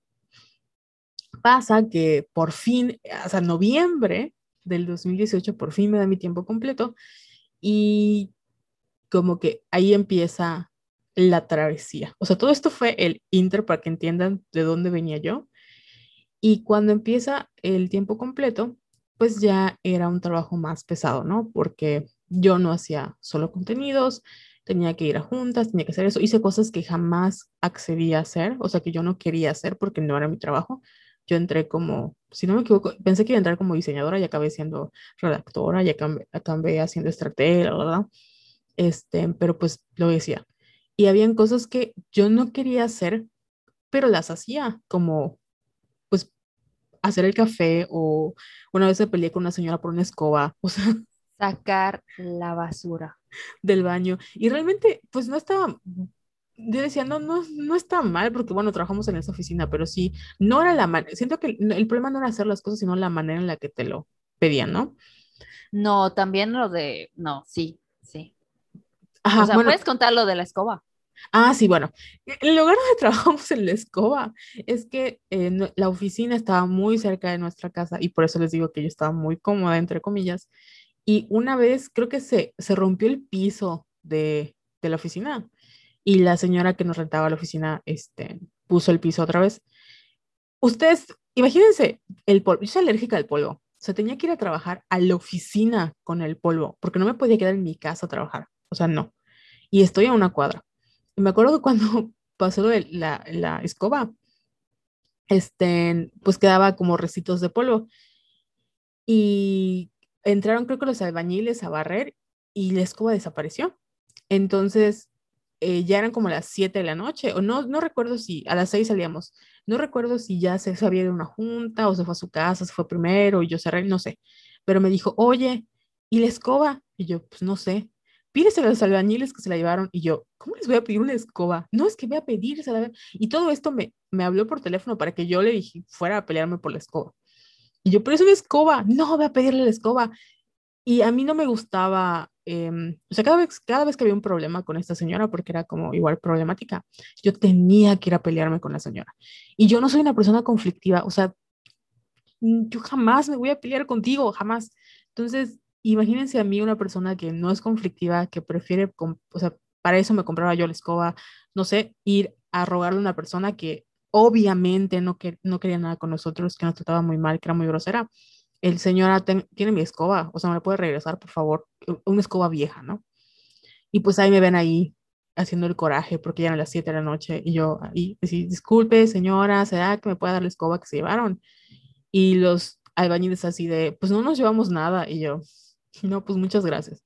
Y me acuerdo que crucé y compré una escoba en la tienda y regresando a mi casa, no sé quién le llamé, no sé si te llamé a ti, pero le, me acuerdo que le llamé a una amiga llorando así de que no puedo creer el coraje que acabo de hacer porque me hizo ir a pelearme por una escoba que costaba 20 pesos enfrente. Esa es la historia de la escoba. Bueno, No lo puedo creer. Ajá, o sea, y el, y el- y el- el problema con eso era que, que, ajá, que me obliga, o sea, que me obligaban a hacer las cosas. Y aquí ustedes pueden pensar, pues qué pendeja que lo hacía. Pero de nuevo, no era mi jefe, era mi amigo. Y a mí ya me empezaba a molestar esta cosa de no somos amigos, somos jefes. eh, de repente eran como que se olvidaban que había ciertas juntas o me mandaba a mí o no sé, o sea, ciertas situaciones que, pues como ya estaba acostumbrada a trabajar así, pues ya no lo decía. Pasa, creo que de noviembre hacia, agosto, más o menos, y lo mismo, ¿no? Para este entonces, yo ya tenía muchos conflictos, porque pues ustedes saben que feminasti. Y esta persona era muy cuestionable. Es muy buena en lo que hace, pero muy cuestionable. Y sus opiniones no coinciden con las mías. Obviamente, yo, yo, no, yo no creo que tenga que ir por la vida ah, convenciendo a las personas de lo que te- tienen que pensar como yo. Pero creo que una gran diferencia en cuando tú compartes una opinión y le, o sea, yo te puedo decir, quiero un aborto legal, y la otra persona, yo no creo en el aborto. Y decir, ah, no, pues está bien, no, ahí te quedas. Ah, que esté, ¿y por qué no? Y es que el aborto es malo, y que no sé qué, y que y esté como detrás de ti. Y me acuerdo que en diciembre de ese año, Muy chingaquedito, ¿no? Ese era el problema. Pero pues yo lo aceptaba así porque era mi amigo, pero ya me empezaba a pesar. Me acuerdo que tuvimos un conflicto porque en diciembre em, nos invi- me invita, como somos violetas, me invitan a un desayuno y de nuevo, esta persona eh, siempre fue muy como de tú pides permiso, yo te lo doy, o sea, porque éramos amigos y yo cumplía mi trabajo y todo bien. Y yo no pedía, eh, o sea, no, no falta mi trabajo, solo pedía cuando eran emergencias, en este caso fue un desayuno. Y hubo una situación en ese desayuno y le dije, ay, fue este fulano que no me agrada bien porque yo sé esto de él. Y bueno, defendiendo lo indefendible de este fulano, que este fulano es un desgraciado y... Está más quemado que el sol. Así es. Mérida, Yucatán, de la comunidad artística. Tampoco lo vamos a nombrar porque no vale la pena. Entonces, pero defendiéndolo así de, güey, y yo les juro, llorando con él así de, o sea, no, no puedo creer que te estoy compartiendo algo de una persona que lastimó a mucha gente, comprobado público, todo el mundo lo sabe. Y tú no me creas. O sea, ¿por qué le crees a este güey que nunca lo has visto y a mí que soy tu amiga no me crees? O sea, quiere decir que el día de mañana si me pasa algo a mí, no me vas a creer. Porque no me vas a creer. Y me acuerdo que me dijo, es que, ¿cómo puedes enjuiciar a alguien que no ha ido a juicio? ¿Cómo puedes, este, no sé, le vas a arruinar la vida, que no sé qué, yo de... Porque esta persona está más quemada que el sol. Bueno, eso eran como los pequeños problemas que tenía todos los días. Entonces yo siempre que iba a mi casa de trabajar era así como de, me peleé con esto, hicimos esto, me dio coraje, la, la, la, la, la, y empecé a subir de peso. Para todo este, yo no me di cuenta que yo estaba subiendo de peso porque mi peso siempre había sido eh, un issue. Y el problema con mi peso, creo que es muy diferente cuando como subes de peso a cuando, este, porque, no sé, comes mucho, a cuando subes de peso por estrés, porque se nota cuando tú estás estresada. Y yo estaba subiendo de peso porque estaba estresada y estaba así, que la ansiedad al tope, horrible. Y me acuerdo que mi mamá, y, o sea, todo el mundo me decía, es que te ves enferma, o sea, te ves enferma, no, no por el peso, sino porque mi piel como estaba, mis ojeras, eh, así andaba como que al borde del colapso, ¿no? Pero yo todo bien. Corte a pasatiempo y como en agosto de 2018, pues empieza a crecer la agencia, ¿no? Entonces, pues invito, hay que buscar nuevas personas y a mí se me ocurre la gran idea de decir, ok, yo conozco a gente increíble con la que he trabajado y que confío plenamente en ellos, las voy a invitar. Y empiezo a llevar a gente muy cercana a mí, a la que quiero muchísimo, que son increíbles en lo que hacen, para que trabajen conmigo. Obviamente el ambiente era muy divertido. ¿Qué pasó? ¿A mí me dices? Ah, sí, es que pensé, que, o sea, vi que ibas a hablar. No, no, no, no. Ah, perdón. Estoy, perdón por contarles. Es que, estoy, es que estoy apretando. Estoy apretado mi mouse, perdón. Siento que si no me interrumpes voy a seguir haciendo como este monólogo. No, o sea, no, está bien esta historia. Ok, esta es mi historia engarzada. Episodio. Mi historia engarzada. Entonces, em, invito a gente a la que quiero mucho, nos llevamos súper bien, de verdad de amigos muy cercanos, éramos, somos muy cercanos y, y pues bueno, y me acuerdo que mi mamá me dijo, nunca debes llevar a tus amigos a trabajar contigo porque así se pierden las amistades. Y yo así ay no mamá, porque somos amigos para siempre. Sigo siendo amigos de ellos, ¿no? Pero en el sentido de que mi mamá me dijo, o sea, como que ella veía venir que iba a haber un caos y yo no le hice caso.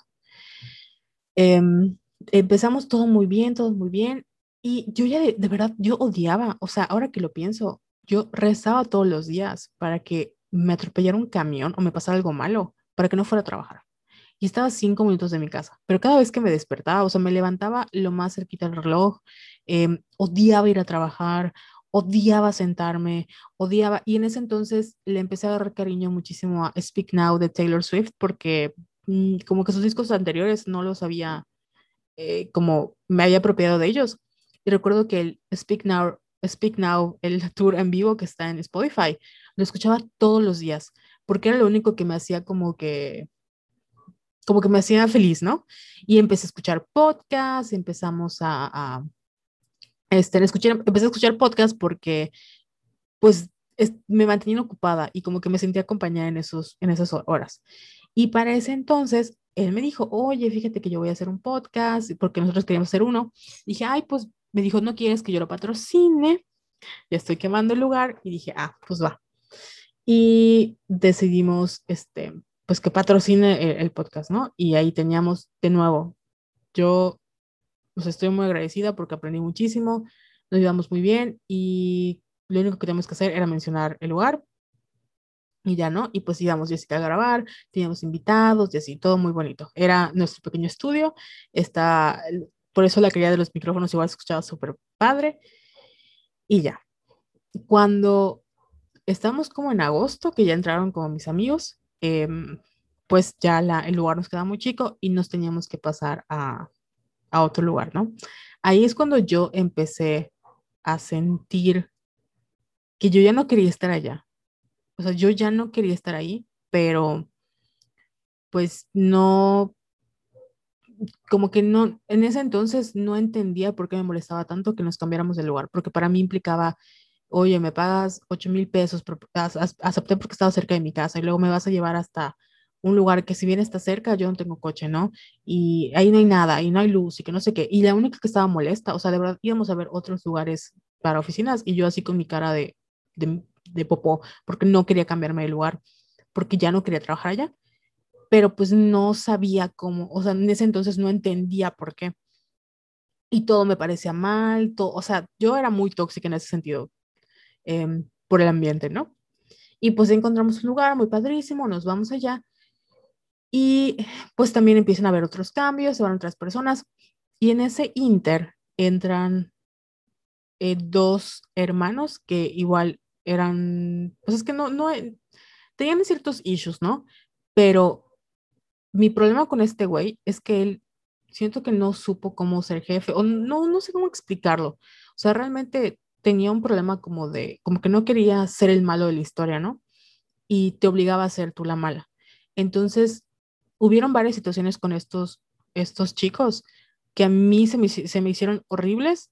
Eh, si yo me los volviera a encontrar, les diría, oye, te pido una disculpa por la manera en la que te tratamos en su momento. Yo no lo hice, o sea, tal vez si hubiera sido más firme, no te hubiera hecho pasar este mal rato. Porque si bien lo que tú hiciste no estaba bien, este, no era la manera en que yo te tratara. Creo que a nadie, a ningún ser humano debimos haberte tratado como te tratamos. Y, y ni siquiera lo digo para justificarme, es yo traté de que las cosas no fueran así, pero sentía que no podía revelarme. Y de verdad, no, ahora lo pienso y digo, yo hubiera dicho que no. O sea, hubiera dicho que no y no, nada más. No sé, sentía que no tenía poder ahí. Sí, es que, perdón para interrumpirte, pero es que yo me acuerdo de varias situaciones que te orillaba. O sea, de verdad no había como que un límite eh, por parte de él ni por parte tuyo, porque él te mandaba a hacer cosas que uno no eran tu responsabilidad y dos que muy seguramente no querías hacer. Sí, y pero no, lo terminabas haciendo. sí, porque no, les digo que en ese entonces, o sea, me acuerdo que todos mis amigos, había, hubo un momento en el que como que todos estaban en el limbo laboral, ¿no? Y para mí ese era un buen trabajo porque tenía, por fin tenía prestaciones, por fin me pagaban este, a tiempo y completo, o sea, por fin em, tenía como cierta estabilidad y yo no podía darme ese lujo de perder el trabajo porque de nuevo mi dinero ni siquiera era para mí, era para mi casa porque lo de mi dinero pues se pagaba la colegiatura de mi hermano, se pagaran, se pagaba la luz o la comida o lo que sea. Y yo les juro, siempre he sido así, cuando, o sea, mi tarjeta con mi tarjetita se la doy a mi mamá, mi mamá gasta mi dinero porque es para mi casa, ¿no? Lo más que yo gastaba que, no sé, me compraba algo en Amazon, o, pero no tenía deudas, no tenía nada. Y me acuerdo que estaba muy fija en eso de que yo no puedo perder ese trabajo. Si yo no lo puedo perder, yo no puedo perder y ni modos, no hay otra cosa.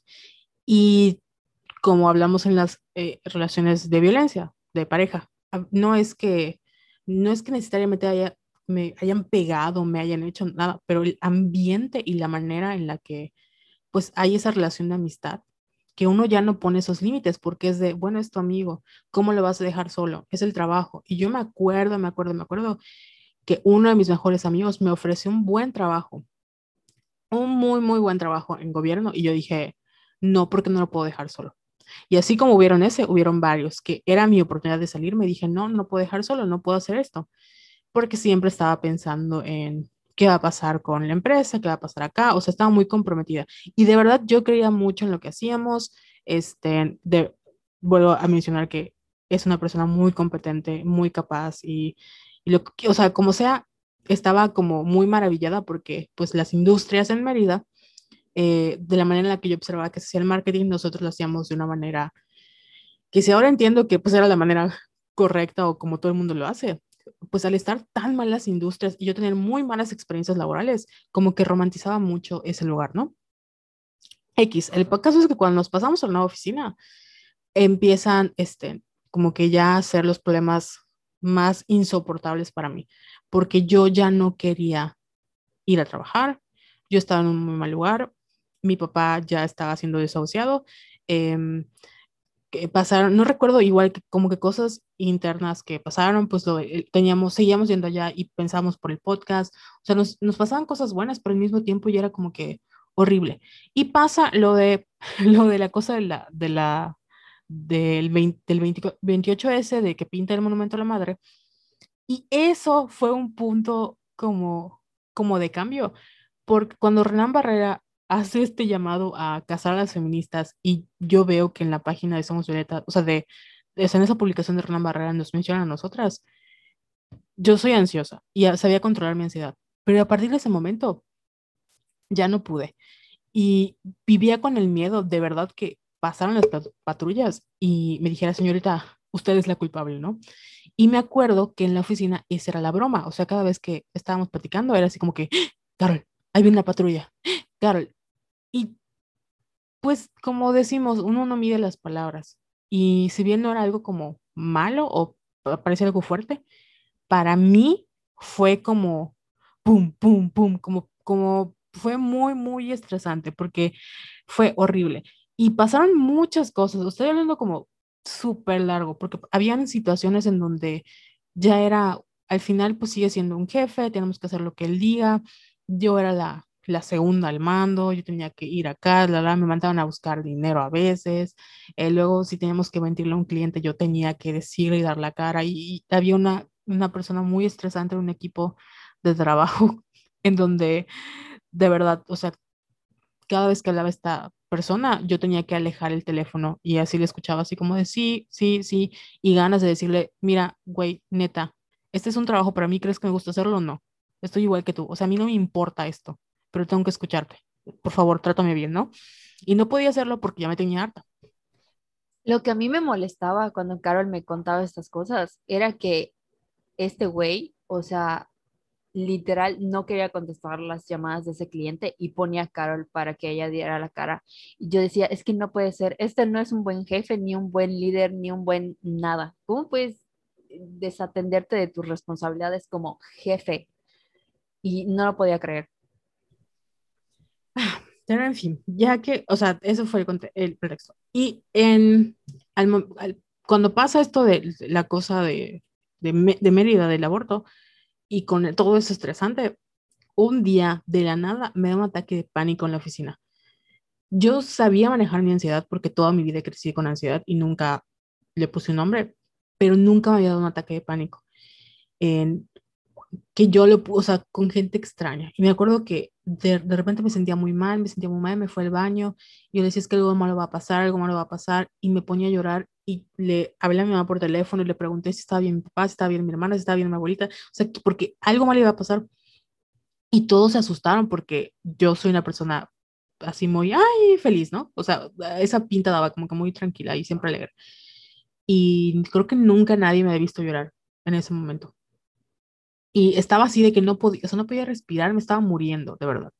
Y cuando me fue a buscar mi mamá, le, o sea, porque pasó todo el día la, jornada laboral y cuando me fue a buscar, me acuerdo que en el coche me, puse a llorar y seguía llorando y seguía llorando y seguía llorando.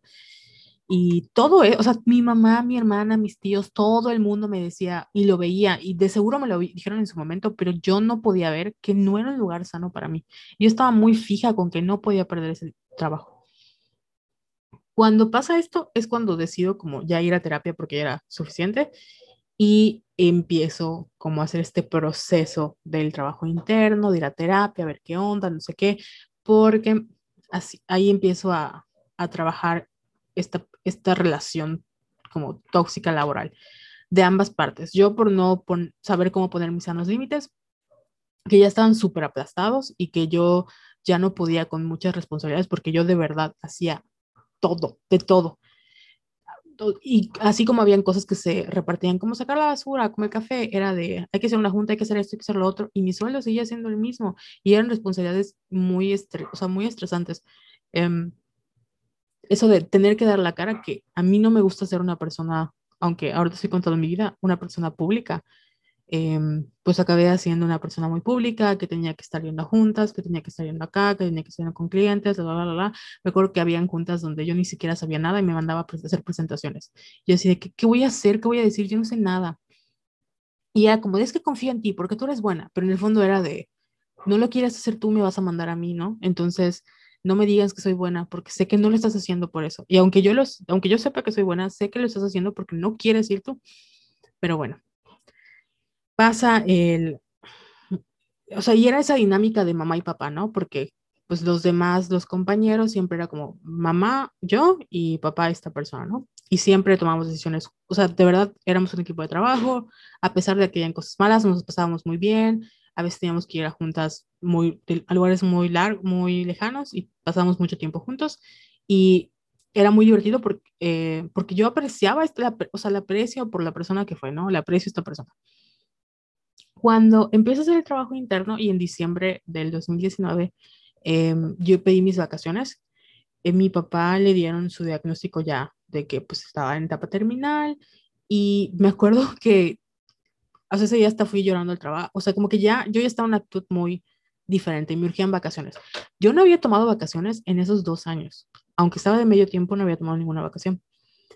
Y me pagan mi, me, me dan mi aguinaldo, me voy de vacaciones y ya cuando a la par de que eso estaba pasando, tengo una amiga que no voy a contar su historia, pero también estaba en una situación similar. Y yo recuerdo que veía a esta persona como que atravesar por procesos similares eh, en el mismo ambiente de trabajo.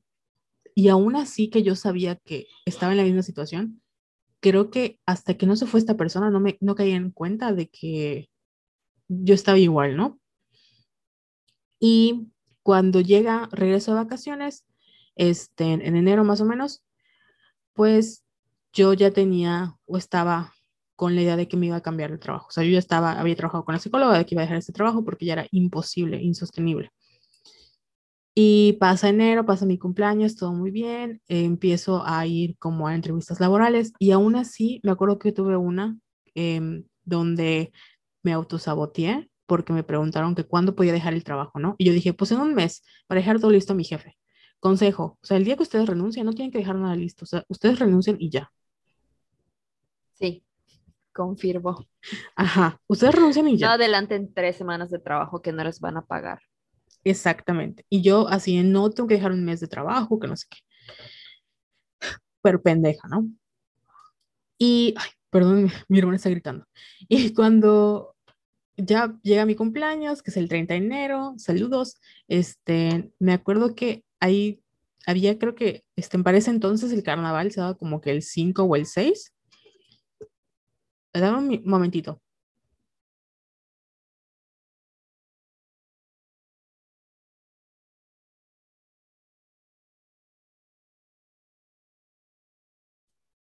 Ya, regresé. Eh, perdón, es que mi perra tiró su agua. Y mi hermana gritando. Y ajá, regreso, eh, teníamos un cliente, o sea, iba a llegar un cliente nuevo, no sé, pero teníamos que hacer un curso, ¿no? En, por la salida de esta chica que se fue, entra una nueva persona, tenía tres semanas en el puesto, y este curso era como de, hoy es lunes, lo o hoy es miércoles, lo presentas el lunes, ¿no? O lo presentas el viernes pues ahí me ven a mí con todas las responsabilidades que tenía que hacer, porque tenía que, era jefe, es directora de contenidos, y la estratega digital, y revisar a los vendedores, y ver que el equipo, y ver que la estratega. Y teníamos muchos choques porque eh, como igual era fijo, ¿no? En ciertas cosas de que eso tiene que ser así, pero al mismo tiempo yo veía que mi equipo no las hacía, las, las tenía que hacer de otra manera, ¿no? Me acuerdo que les pintaba así como sus sus gráficas en la pizarra para que veamos cuál era nuestro avance, o sea, como que nos organizamos entre todos. Y él estaba muy insistente en que yo ya me volviera como la administradora, o sea, lo que yo hacía, pero que yo ya me quedara a ser administradora de la empresa, o sea, que yo dijera, ok, hay que hacer pagos, bla, bla, bla. Lo que ya hacía, pero con más responsabilidad. Y yo dije, jajaja, ¿cuánto me vas a pagar? No, pues lo mismo, saludos, ni madres. Porque iba a ser más trabajo, pero por un, un sueldo menos, o sea, igual, no vale la pena.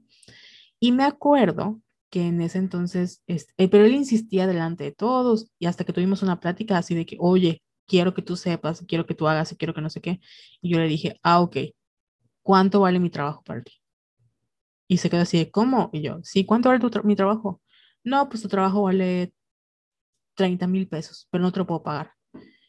Y yo, pues no, ya sé, pero pues no me pagues 30, págame 15. Me dijo, no, pero es que 15, que no sé qué. Yo me hubiera quedado, me hubiera dicho 12, la neta.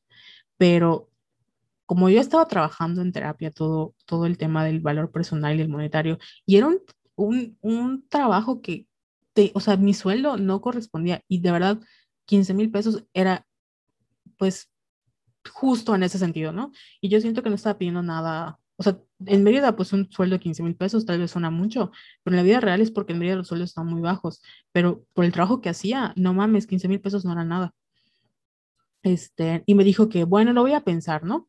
Y ahí nos quedamos. Entonces, para mí esa interacción fue una victoria, porque yo como que había por fin puesto mis hermanos límites, y empezaba a decir que no, cuando me decía algo decía no, o yo no participaba, o porque yo, o sea, en todo este proceso, no es que yo solo había sido la víctima, no, yo también estaba en una actitud muy horrible, porque yo me quería morir, o sea, todos los días rezaba para que un camión me atropellara y no tener que regresar a trabajar. O sea, esa era mi actitud, de por favor, Dios mío, mándame lo que tú quieras, para que yo tenga un pretexto y no pueda ir a trabajar porque no quiero ir a trabajar y estoy harta, pero tampoco quería renunciar. Em, y teníamos que hacer ese curso, ese curso así de la noche a la mañana ah, lo, lo, armo, así todo muy bien, doy el curso, se termina, felicitaciones, todo muy bien por acá. Y eran como las, no sé, dos de la tarde. O acabamos como a las dos, comimos como a las cuatro de la tarde, de repente o sea, ese día observé que siempre cuando hace una contratación o toma una decisión, me lo preguntaba a mí. O sea, cualquier cosa era como que a mí me contaba, ¿no? Y ese día sí vi como extraño que pues al chico nuevo lo estaba, como que estaba este, muy, como que muy pegado, ¿no? Y tenían como muchas juntas. Pero pues yo no pensé mal, o sea, lo vi como que extraño y dije, mm, a lo mejor este, pues va a renunciar o no sé qué, algo así. Y pues estábamos ya en las actividades y a la hora del café. O sea, pero... ¿Qué? Ese estaba, estaba teniendo reuniones con otro chico que trabajaba ahí y era nuevo. Ajá, tenía tres semanas. Tres Ah, ok, semanas ok. en la empresa, Ajá. ¿no? Y, pero les digo que todo lo que él hacía yo lo sabía porque estábamos, aparte nos sentábamos al lado, que era otra cosa, o sea, yo no me podía como mover de ahí, o sea, yo tenía que estar acá y era una presión de que no podía ver mi teléfono porque, o sea, si yo agarraba mi teléfono y veía un tweet, era de, Carlos, no estás trabajando. Y yo recuerdo, o sea, yo no era de acusar, pero ganas de decirle, güey, los de atrás no están haciendo nada y están haciendo lo mismo y están viendo videos, ¿por qué a mí me regañas? Porque solo era mí, solo era mí, solo era mí. Y me, me tenía así como muy estresada. Entonces, cuando veo que está hablando con este chico en ese mismo día, pues yo pienso, a lo mejor renunció, no sé. Se me hizo raro porque por lo general me cuenta, me contaba a mí las cosas y no me dijo nada. Y de repente estamos en el café, todo muy bien, cuando dice, entran los dos como en la puerta y dice este güey, oigan muchachos, pues fíjense que fulanito va a ser el nuevo project manager. Y él ahora, fulanito, te vas a sentar al lado de Carol y Carol quiero que le enseñes todo lo que tú sabes porque él va a ser el nuevo project manager. Y quiero que él haga lo que tú haces. ¿Cómo creen que yo me sentí después de dar un curso de que me tomé, o sea, cuántos días, cuántas horas para que me digan que este güey que tiene tres semanas, que es un vato, que no tenía experiencia en marketing, sí iba, yo tenía que enseñar lo que tenía que hacer y tenía que, o sea, tenía que relevarme a mí. Después de que me había dicho que iba a pensar en darme un aumento, después de que yo le pedí un aumento. ¿Cómo creen que yo me sentí? Maldito, maldito. Yo de verdad sentí, me acaban de correr delante de todos, o sea, delante de, no es porque sean mis subordinados, pero yo tenía como el nivel, o al menos en la oficina era la autoridad, a la segunda al mando, y me acuerdo que las personas con las que trabajaban se me quedaron viendo así de, ¿qué pedo? O sea, ¿por qué? Y yo así de, no sé qué está pasando. Y yo estaba en shock. Y me acuerdo que le ma- mandé mensaje a Jessica y le dije, güey, acaba de pasar esto. Y yo todavía inocentemente así de, no sé qué está pasando. Y Jessica, es un imbécil, lo odio, gritando. Es que, o sea, todo mal, hizo todo mal. Y bueno, cuando pasa todo esto, ay, sí, perdón por contar mi historia muy larga, ya las debo de haber aburrido. Cuando, cuando pasa... el chisme. Cuando llega esta situación, yo le hablé, o sea, le mandé mensaje a Jessica, le mandé mensaje a esta amiga que se había ido y les dije, güey, acaba de pasar esto. Mi otra amiga estaba así que se la llevaba a la verga, estaba así furiosa. Y yo todavía estaba tratando de entender qué pasaba, yo así como, no, de hecho, como lo conocía también, sabía que no hacíamos contacto visual y yo no dije nada, o sea, yo así como de, conceal don't feel, don't let them know, no voy a llorar, todo muy bien. Cuando llegó, salimos de trabajar, en ese entonces me, fue me iba a buscar mi mamá, porque estábamos en un lugar donde no pasaban camiones, donde estaba todo oscuro ni nada, ¿no? Y ese día mi mamá fue con mi abuelita y con mi tía, una de mis tías. Y cuando yo me subí al coche y les conté qué había pasado, o sea, yo estaba muy tranquila. Mi mamá, mi tía y mi abuelita estaban histéricas, así de que, ¿por qué no renunciaste en ese momento? ¿Cómo se atreve? Que no sé qué, así gritando. Y yo, yo así como en shock, o sea, yo estaba así muy, muy tranquila de que, y me acuerdo que, que mi mamá, o sea, mi, una de mis tías me dijo, pues mañana regresas y le renuncias y no regresas a trabajar. Y yo así, sí, lo voy a hacer. Y mi mente, no, no lo voy a hacer. O sea, yo no había pensado en renunciar para nada. Yo estaba así de que, pues no, pues no, a lo mejor no fue para tanto, no sé qué está pasando, ¿no? Y cuando, me acuerdo que cuando llegué a mi casa, y yo seguía así como que, mamá, es que no lo puedo creer porque, y le dije, es que ese es mi trabajo. Y cuando dije, es que ese es mi trabajo, me puse a llorar y me, así estaba llore y llore, así que ese es mi trabajo, ese era mi trabajo, porque así me sentí súper mal. Como igual parte del contexto, yo a mí jamás me han despedido, o sea, jamás me han despedido, yo siempre he renunciado. Y y yo siempre me, o sea, me iba y la gente me rogaba para que yo me quedara yo decía no. Y esta creo que fue la primera vez que me despidieron.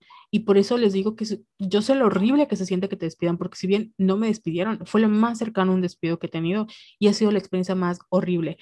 De eso que fue martes hasta el viernes, que fue cuando, me acuerdo que fue a ver Birds of Prey al cine, este, esos días me la pasaba llorando todos los días, todos los días, este, porque yo no quería quería renunciar, yo no quería, pero ya sabía que no me podía quedar allá, porque para mí ese momento fue como una traición, porque no lo, o sea, él no me trató, o sea, si bien era mi jefe, también era mi amigo, y me lo pudo haber dicho. Y siempre todo lo que hacía me lo consultaba y yo entiendo que no tenía por qué consultármelo porque era mi jefe, o sea, yo lo entendía, pero como ya era una relación muy tóxica y habían como muchos eh, pues años de amistad, de lealtad, de lo que tú quieras, porque yo sentía que era lealtad a él y que me había quedado y que había soportado y que había rechazado trabajos y luego me trató de esta manera, yo como que no lo pude perdonar. Es que la audacia de que tuviera contigo esta plática de que, oye, yo quiero que tú seas la administradora, eh, el puesto era project. El puesto era como para administradora general. Ajá. Mi puesto... Ajá, que te dijera, yo quiero que tú seas la administradora y que te dijera que sí, tu trabajo vale 30 mil pesos, pero no te lo pide a pagar. Y siente que se quedó como que al aire, ¿no? De pues voy a pensar si te, lo, si te doy los 15 o no. Y luego te pide hacer este curso, lo haces, lo das tú, todo sale bien. Y luego hace esta mamada de llegar con el niño nuevo que no sabe nada y además presentarlo así como el proyecto delante de todos sin contártelo antes. Y además la cereza del pastel que te diga, Carol, o sea, quiero que él haga lo mismo que tú haces, por favor, entrénalo. O sea, no mames, por eso te digo que todo mal. Y bueno, eso es la, la antes del conflicto, nada más cuando pasa eso, pues yo estaba destrozada y me acuerdo que el día siguiente le dije, oye, tengo que hablar contigo, antes de que den las seis. Le dije, voy a, o sea, eh, pues yo ya terminé mi tiempo de, pues, de aprendizaje y así, y me voy. Y me dijo, ¿te vas a otro trabajo? Y yo, no, nada más que ya acabo mi tiempo de, de aprendizaje. Y me dijo, ok, o sea, solo me dijo, ok, y ya. Y pues yo me quedé así como de, ah, o sea, realmente tú esperabas que yo renunciara, o no sé, a lo mejor lo agarré de sorpresa, pero sí me quedó así como que, ok, terminamos, me fue a buscar, le dije, y me dijo mi mamá, me, dijo, me acuerdo que me dijo, ¿cuándo te vas? Y yo, pues, yo, pendeja, no, pues, este, voy a hacer una, voy a tener mi quincena y nos vamos, ¿no? Y ya, me fue a buscar mi mamá, le dije, yo así como, igual, me la pasaba llorando y todo. Y me puse a llorar porque ya no puedo creer que le dije que iba a renunciar y solo me dijo, ok, y todo mi trabajo, la, la, toda pendeja, ¿no?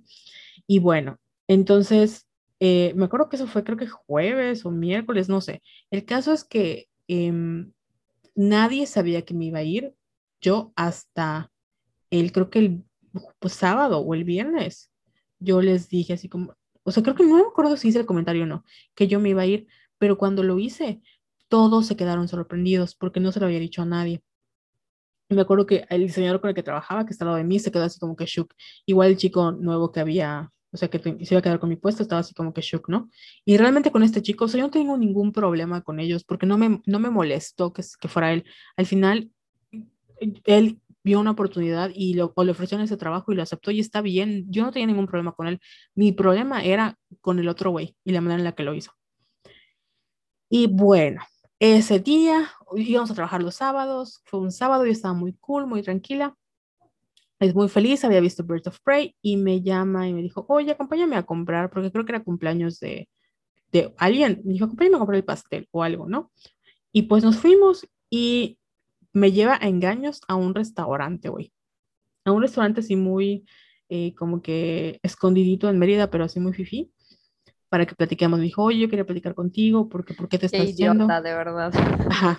Y yo, yo no, yo no quiero, o sea, yo no quiero hablar, o sea, yo no, en ese entonces yo era una persona que no hablaba, yo me guardaba las cosas y yo no las tocaba y ahí se quedaban. Y, o sea, si tú me hacías algo, tú estás muerto para mí, yo no te decía por qué. En ese Carol del 2000, e, de febrero de 2020. Y me acuerdo que le di, que cuando empezó a hablar y me dijo, oye, yo creo que se malinterpretó, que no sé qué, fíjate que la verdad es que yo, este, pues había pensado que quitarte responsabilidades para que tú pudieras eh, hacer otras cosas, dedicarte ya a lo que haces porque te, me preocupo mucho por ti, que no sé qué. Y yo así como que, ah, ok. Y me dijo, ¿qué opinas? Y cuando yo iba a abrir la boca, me puse a llorar, pero así de, es que si tú me, no se vale, tú me traicionaste, que no sé qué, así llorando. Bueno, yo creo que todos en el restaurante han de pensar que me estaba cortando, qué pedo, porque yo estaba así llorando, es que lo que hiciste no se vale, en, tú me lo hubiese haber dicho, eh, ¿por qué, o sea, por qué delante de todo? Bueno, hacía un pleito. Y él se asustó porque dijo, verga, ¿qué hice? O sea, creo que en ese momento se dio cuenta de, de verdad que había pasado y hasta me dijo, bueno, lo que se rompió se puede reparar. Y yo así, o sea, ¿qué, qué, hago para que, para que las cosas... Claro que no. Y así, ¿qué, ¿qué hago? Porque lo que se rompe se puede reparar. Y yo así de que, pues nada más regrese el tiempo, o sea, regrese el tiempo porque no lo voy a olvidar, no se me va a olvidar. O sea, éramos amigos, éramos, yo no te pedía así que, o sea, no éramos socios porque no eran amigos, pero yo estuve contigo, empezamos desde, o sea, empezamos los dos juntos y, o sea, no se vale, güey, no se vale y yo lo sentí así como una puñalada, güey. Entonces, me acuerdo que fuimos así como horas platicando y ya nos tuvimos que regresar. Y me dijo, no, pues ya hablé con un amigo que te haga un plan de crecimiento, que no sé qué. Y yo decía, no, no, porque no, o sea, no entiendes lo que hiciste mal. Y le dije, tú, con tal de no querer enfrentar una situación, eh, pues dolorosa o incómoda, lo más fácil para ti fue hacer esto. Y no te diste cuenta de lo que hiciste. O sea, por no, por no hablar conmigo y decirme, no te puedo pagar, no puedo hacer esto, me lastimaste y yo no puedo. No puedo, o sea, no puedo. Todo esto pasó porque ya había trabajado en mi amor propio, la, em, y me acuerdo que de ahí hacia la oficina, que estamos en coche, ahí fue cuando empezó a decirme, no, pero es que yo compré el podcast por ti o que no sé qué. Y yo le dije un montón de cosas así de que tú eres un mal jefe, nunca le preguntaste a los otros empleados si querían ese puesto, cómo crees que se ha de sentir. Y luego, este, o sea, si ofreciste este dinero no lo, a este chico, te aprovechas de la necesidad de las personas. Así, bueno, me explayé y le dije cosas que pensaba y jamás le había dicho, ¿no? Y pues supongo que sí lo lastimé, porque la verdad es que, pues imagínense, yo molesta y gritando todo. ¿Yes? Ah, sí, es que vomitaste todo lo que, ah, sí. lo que ya te tenías guardado. Ah, y yo también quería decir que sí hubo momentos en los que tú me decías así de que no, es que qué vamos a hacer con el podcast y que no sé qué, porque obviamente teníamos un equipo así súper chingón, la instalaciones, las instalaciones estaban muy padres, o sea, porque era un solo cuarto es, exclusivamente para, para grabar. grabar. Entonces yo siempre le decía a Carol, Carol, no te preocupes por el podcast, o sea, el podcast ahorita vale madres, perdón, perdón a las que nos escuchan, pero en ese momento yo sentía que ya, o sea, Carol se tenía que ir de ahí, de ahí y me, o sea, y yo siempre fui muy así, como que muy enfática en decirle de que no te preocupes por Somos Violetas, luego vemos qué pedo, compramos nuestro equipo, o sea, no pienses en eso, porque siento que como que te justificabas un poquito, así de que no, es que, que si me voy, o sea, nos vamos a quedar sin grabar, y yo, no importa, o sea, lo que importa es que ya salgas de ahí, corre, ahora. Sí, porque no me quería ir, o sea, en el fondo no quería ese cambio porque era empezar desde cero y a dónde me iba a ir, ¿no? Y me acuerdo que, ajá, por eso, la razón por la que no grabamos y tardamos mucho de pasar del, creo que el episodio post de Oscars hasta el 8M fue porque no teníamos equipo para grabar y, y estaba así destrozada mi vida. Pero bueno, cuando tuvimos esa conversación y ya regresamos a la oficina, obviamente estaba así, ya estaba el ambiente muy incómodo y me dijo, bueno, piénsalo de aquí al lunes, si te quieres quedar o qué onda. Y yo dije, no, no me voy, o sea, lo voy a pensar, pero era un, era un no pasa todo, me, acuerdo que fui el lunes, el, el, lunes del fin de semana, de la, de la semana siguiente, y me preguntó, oye, ¿qué vas a hacer? Le dije, no, me voy a ir. Ah, está bien. Entonces, como que ahí, eh, pues también él no me iba a estar rogando porque ya me había rogado lo suficiente y yo esa semana me la pasé muy light, empecé a, o sea, ya sabían que yo me iba a ir, yo pasé todas mis responsabilidades. Sí es cierto, lo admito, habían cosas que tenía que entregar y no entregué porque ya estaba encabronadísima y ya no quería hacerlas, no tenía por qué hacerlas y me fui. Mi último día iba a ser el 14 de febrero del 2020. Yo solo iba a ir a cobrar, iba a ir a firmar mi carta y me acuerdo que ese día se fue la luz y nosotros teníamos cámaras y todo, y ese día este, les había avisado así como chicos no vayan porque no hay luz, entonces trabajen desde casa.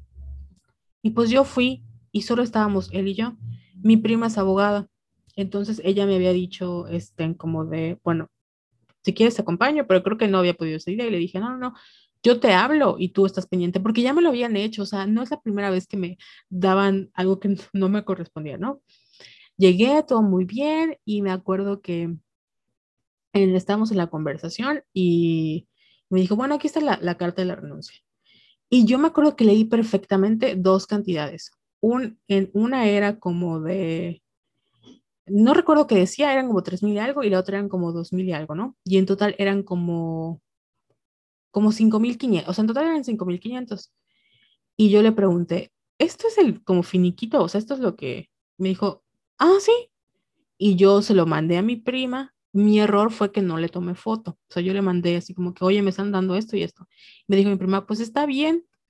Y yo le dije, ok, voy a firmar. Firmé y me entregó mi sobre. Entonces yo abrí el sobre, a mí me pagaban en tarjetita. Abrí el sobre y conté y eran 5.500. Y dije, ah, 5.500. ¿Y mi quincena? Porque yo ganaba, ya habían subido el sueldo a 9.000 pesos. Eran 4.500 mi quincena. Dije, oye, este, y como no buscaba cómo decirle, le pregunté, oye, este, ¿me vas a depositar algo en la tarjeta o para que yo la cancele o algo? Me dijo, no, porque ya firmaste, no tengo que depositarte nada. Y yo así de, ah, perro, perro. Así de, ah, pero entonces me estás dando 5.500, entonces solo mil pesos me estás dando de finiquito o de, no sé cómo se llame. Y me dijo, sí, y yo, mil pesos por dos años de trabajo. Me dijo, sí. Y yo, mil pesos. Me dijo, sí, si quieres hablamos al contador. Y yo, no, no te preocupes, muchas gracias. Agarré, pedí mi Uber y así encabronada porque dije, este pendejo eh, me, pues o sea, este pendejo y yo de pendeja también, firmé y me fui. Y con esos mil pesitos de finiquito me fui a Walmart y me compré muchas cosas y me gasté esos mil pesitos ese día. Y tenía que ir a mi cita con la psicóloga ese, ese mismo, mismo, día también. Entonces me acuerdo que fui de Walmart con mis mil, ocho mil cosas a la psicóloga y le conté. Y la psicóloga me dijo, es un hombre despechado, te hizo lo que hizo un hombre despechado. Y es ahí cuando platicábamos de que se había sentido como un divorcio, porque yo no solo estaba dejando estaba dejando algo que obviamente no era mío, pero que yo había puesto mucho esfuerzo y que quería muchísimo y eran clientes, estaban mis amigos, estaban dos años de mi vida, estaba algo que ya se había vuelto parte de mí y que yo no me podía llevar nada. Y pues esa, amigas, fue la historia. Güey, no puedo, o sea, estoy así como que encabronada por tu historia, pero también porque estoy teniendo muchos déjà vus. Ujú.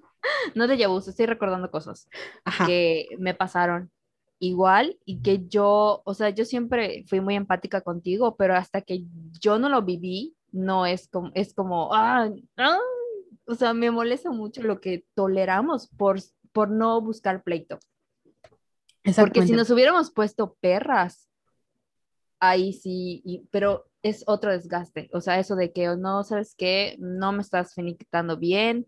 O sea, tú tenías prestaciones, esto de te correspondía por ley un finiquito. Y ah, no, es que no, no, no. Mm, Me voy a callar porque si no voy a empezar a, a- a decir cosas que Que te vas a arrepentir. sí, Y, y lue- luego, o sea, lo, lo peor es que yo le hablé, o sea, le dije, o sea, todo el mundo le hablé y, mi- y mi mamá hasta me dijo, pues, porque siempre ese mismo de, bueno, si tú lo necesitas, o sea, quédatelo porque tú lo necesitas más que yo. Pero había, y había gente que, digo, no solo mi prima, porque habían ciertas cosas que me decían, si tú vas con este conocimiento a conciliación y arbitraje, le te da una multa o lo cierran o, lo, o les pasa algo, ¿no? Porque esto que hacen no está bien. sí, ¿Pude o haberlo sea, hecho? y lo saben, lo saben. no lo hice porque yo no soy esa persona y porque verdad yo ya no quería, yo estaba así buscando cómo salirme y fue el pretexto perfecto y ya. Me dolió, claro que sí, porque yo no me quería ir. Em, y bueno, cuando pasó, o sea, en ese momento, luego me ofrecieron otro trabajo, ya, pero es otra historia, ¿no?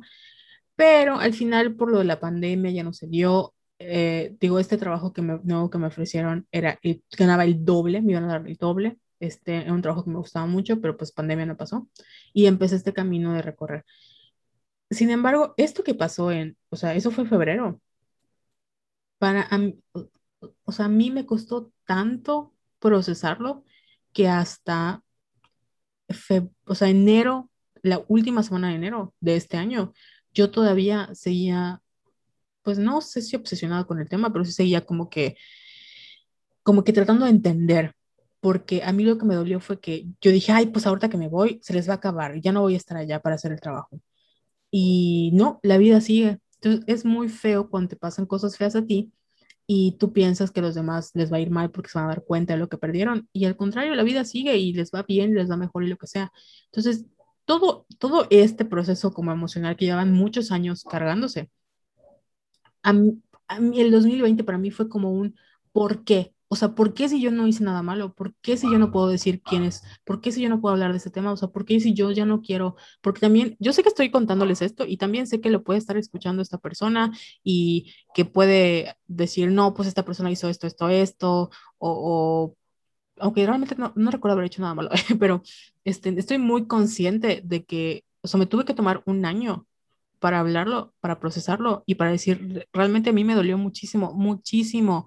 Creo que ha sido la peor ruptura y fue un trabajo.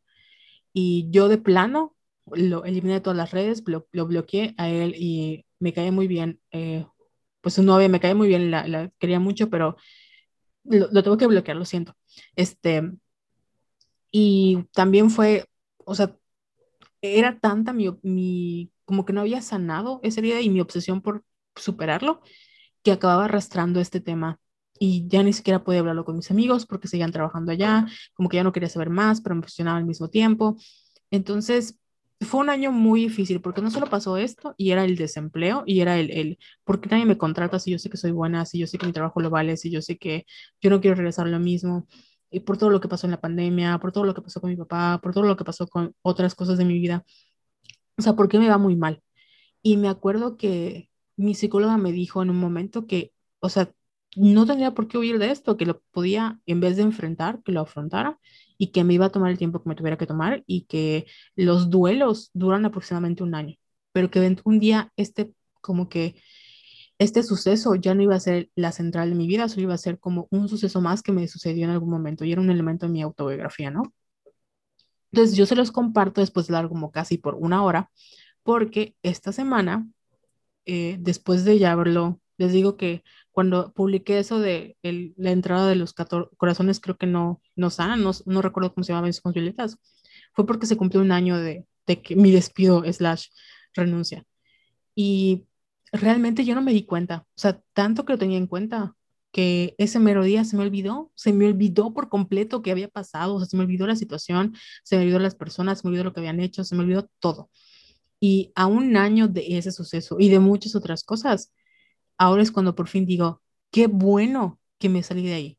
Porque si no me hubiera pasado esto, yo jamás hubiera renunciado y yo jamás, jamás, jamás, jamás hubiera Em, si bien la vida no me llevó por o a otro trabajo o a otras cosas, sí me permitió, por ejemplo, pasar la pandemia con mi papá, estar ahí cuando mi mamá y mi hermana se enfermaron, eh, conocer a personas increíbles, tener como este año de sanación. Fui muy privilegiada porque tuve, lo, o sea, mi mamá y mi hermana y mi papá me dijeron, pues no, no hay trabajo, no pasa nada, vemos que comemos, em, siempre seguimos adelante y pues la pandemia a mí me benefició en ese sentido de que me quedé en mi casa encerrada y fue un pretexto para sanar todo esto.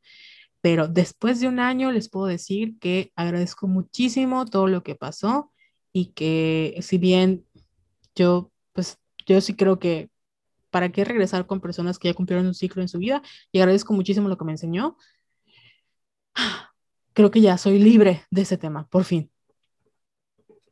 A mí lo que, o sea, estoy muy feliz porque ya estás como que cerrando este ciclo, pero lo que a mí me queda como que de espinita de tu historia y también de mi historia que no he contado y algún día la contaré, esto de, es que siento que nosotras quedamos como las malas, como las desagradecidas, como las, ay, pero ¿por qué se fue? O sea, como si no hubiera suficientes razones, ya sabes. Sí y es como que, es que sí me dice muchas razones. Entonces no es nada como que sorprendente que yo haya elegido irme.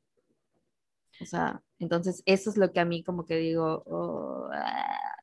Y lo feo es que no podemos, o sea, digo, no podemos, entre comillas, contarlo porque sabemos lo que implica. O sea, yo estoy muy consciente que cuando salga este episodio me van a mandar un mensaje o alguien lo va a decir o algo va a pasar. Sí, claro. y por eso, repito, cada, o sea, cada quien sabe y yo por fin puedo decir, ya me siento como en paz para decir, pues esta fue mi experiencia, eh, no hay como personas buenas o malas, no hay villanos, solo en una situación donde yo también era muy tóxica porque estaba en un lugar donde yo no quería estar, pero no podía ver. Y me acuerdo que le dije, espero que, que de verdad espero que hayas cambiado y que aprendas de esta experiencia y ya, o sea, lo espero. Y sé que espero que haya cambiado, espero que sea una persona diferente, lo que él, o sea, espero que esta persona haya evolucionado en su vida. Y, y, pero la sensación de que me cometieron una injusticia y no me la, o sea, ¿con quién me quejo? Ya sabes, porque ni siquiera es como de, bueno, te voy a dar más dinero. Es que el dinero o, eso no, no va a balancear todo todo el esfuerzo que yo te di, todos los sacrificios, entre comillas, que yo hice por ti, que no los ves, o sea, para ti no son nada, pero el estar tolerando, tolerando que hicieras comentarios muy estúpidos, el estar rechazando oportunidades, el sentir no te puedo dejar solo. Sí es cierto, yo lo hice, nadie me obligó, no me obligaste a hacerlo, pero esas son las cosas de que yo por amistad, por amor al proyecto, por lealtad, yo la soporté. Al final tú te valió, o sea, te valió y no pensaste en mí y no me preguntaste. Y me acuerdo que lo tuve que trabajar muchísimo en terapia y como les decía, mi personalidad estaba basada en mi trabajo. Y al no haber un trabajo, fue de, entonces, ¿quién soy si no es, es Carol la que workaholic? Y tuve que, tuve que enfocarme entonces ya en mí y a trabajar en mí y, pensar en mí. Y el día de hoy, en algún momento cuando regrese a trabajar, voy a ser muy feliz, voy a trabajar en lo que me gusta. Bueno, voy a ser feliz no porque tengo un trabajo ideal, sino porque yo estoy en paz conmigo y porque sé que mi vida es mi vida y mi trabajo es mi trabajo. Y el trabajo es trabajo y a veces, aunque hagamos lo que nos gusta, sigue siendo trabajo. O sea, eso es un medio para ganar dinero, pero no es necesariamente quién soy. ¿Me entiendes? Sí, o sea, que nos quede claro que nuestro trabajo no determina nuestro valor. Así es. Bueno, esta ha sido toda mi historia. me siento, sabes que antes me sentía como muy cansada al revivirlo y ahorita es como de, bueno, eso me pasó, pero ya, siento que esto es como el, el clavito que le pongo al ataúd, como que ya se cerró esa historia para mí. Oh my God, no lo puedo creer. Porque, sí, o sea, esperaba este momento hace mucho tiempo. O sea, que lo contaras en el podcast. Sí, porque pues al final este podcast es un reflejo de quiénes somos, ¿no? Y creo que era algo que siempre queríamos, o sea, no solo mi historia, en algún momento contarás la tuya y así, pero hay ciertas cosas que, em, que no, o sea, no podemos decir porque no hemos aprendido a procesar y porque todavía nos cuesta muchísimo y no sabemos cómo luego vamos a revisitar esas historias. Por eso te digo que aprovechando la luna llena en Escorpio, fue así como de, ok, yo ya puedo dejar ir esto porque ya, ya pasó, ya no me sirve, me tomó un año, un año, un año de mi vida llorando por esto, pero ya. Estoy muy orgullosa de ti. Gracias, qué bueno que no me puse a llorar. Como yo ridícula hace una hora llorando, eh. No, qué bueno. Bueno, ¿qué quieres agregar de esto? Porque ya estoy muy cansada de hablar tanto. Que, que, ay, no sé. ¿Qué les puedo decir? además de que su trabajo no las, no las determina, no las define como personas, es solo un trabajo. Si son felices, qué bueno. Si no son felices, por favor, no se sacrifiquen ni pierdan su salud mental por una empresa que no es recíproca con ustedes. Creo que eso es lo que puedo decir. Sí, y también que, o sea, de verdad, la trampa del capitalismo es en nos creer que nosotros somos irreemplazables, o sea, hacernos sentir irreemplazables para luego reemplazarnos. Todos somos reemplazables, todos, amistades, en el sentido de que para el capitalismo todas somos reemplazables, pero eso no significa que ustedes sean reemplazables, ¿no? Ustedes tienen una visión única, son irreemplazables, tienen, son seres humanos complejos y muy increíbles, pero al capitalismo no le interesa eso, les interesa quién lo haga más barato y quién lo haga más rápido y sin quejarse. Sí, a los malos jefes no les interesa tampoco. Y si ustedes ya pusieron como que sanos límites, ya dijeron que lo que no les gusta, eh, si ya lucharon por hacer un cambio en la dinámica de trabajo y en cómo se trabaja, y no va, más ven que no hay salida, pues ya es hora de decir adiós. Así es.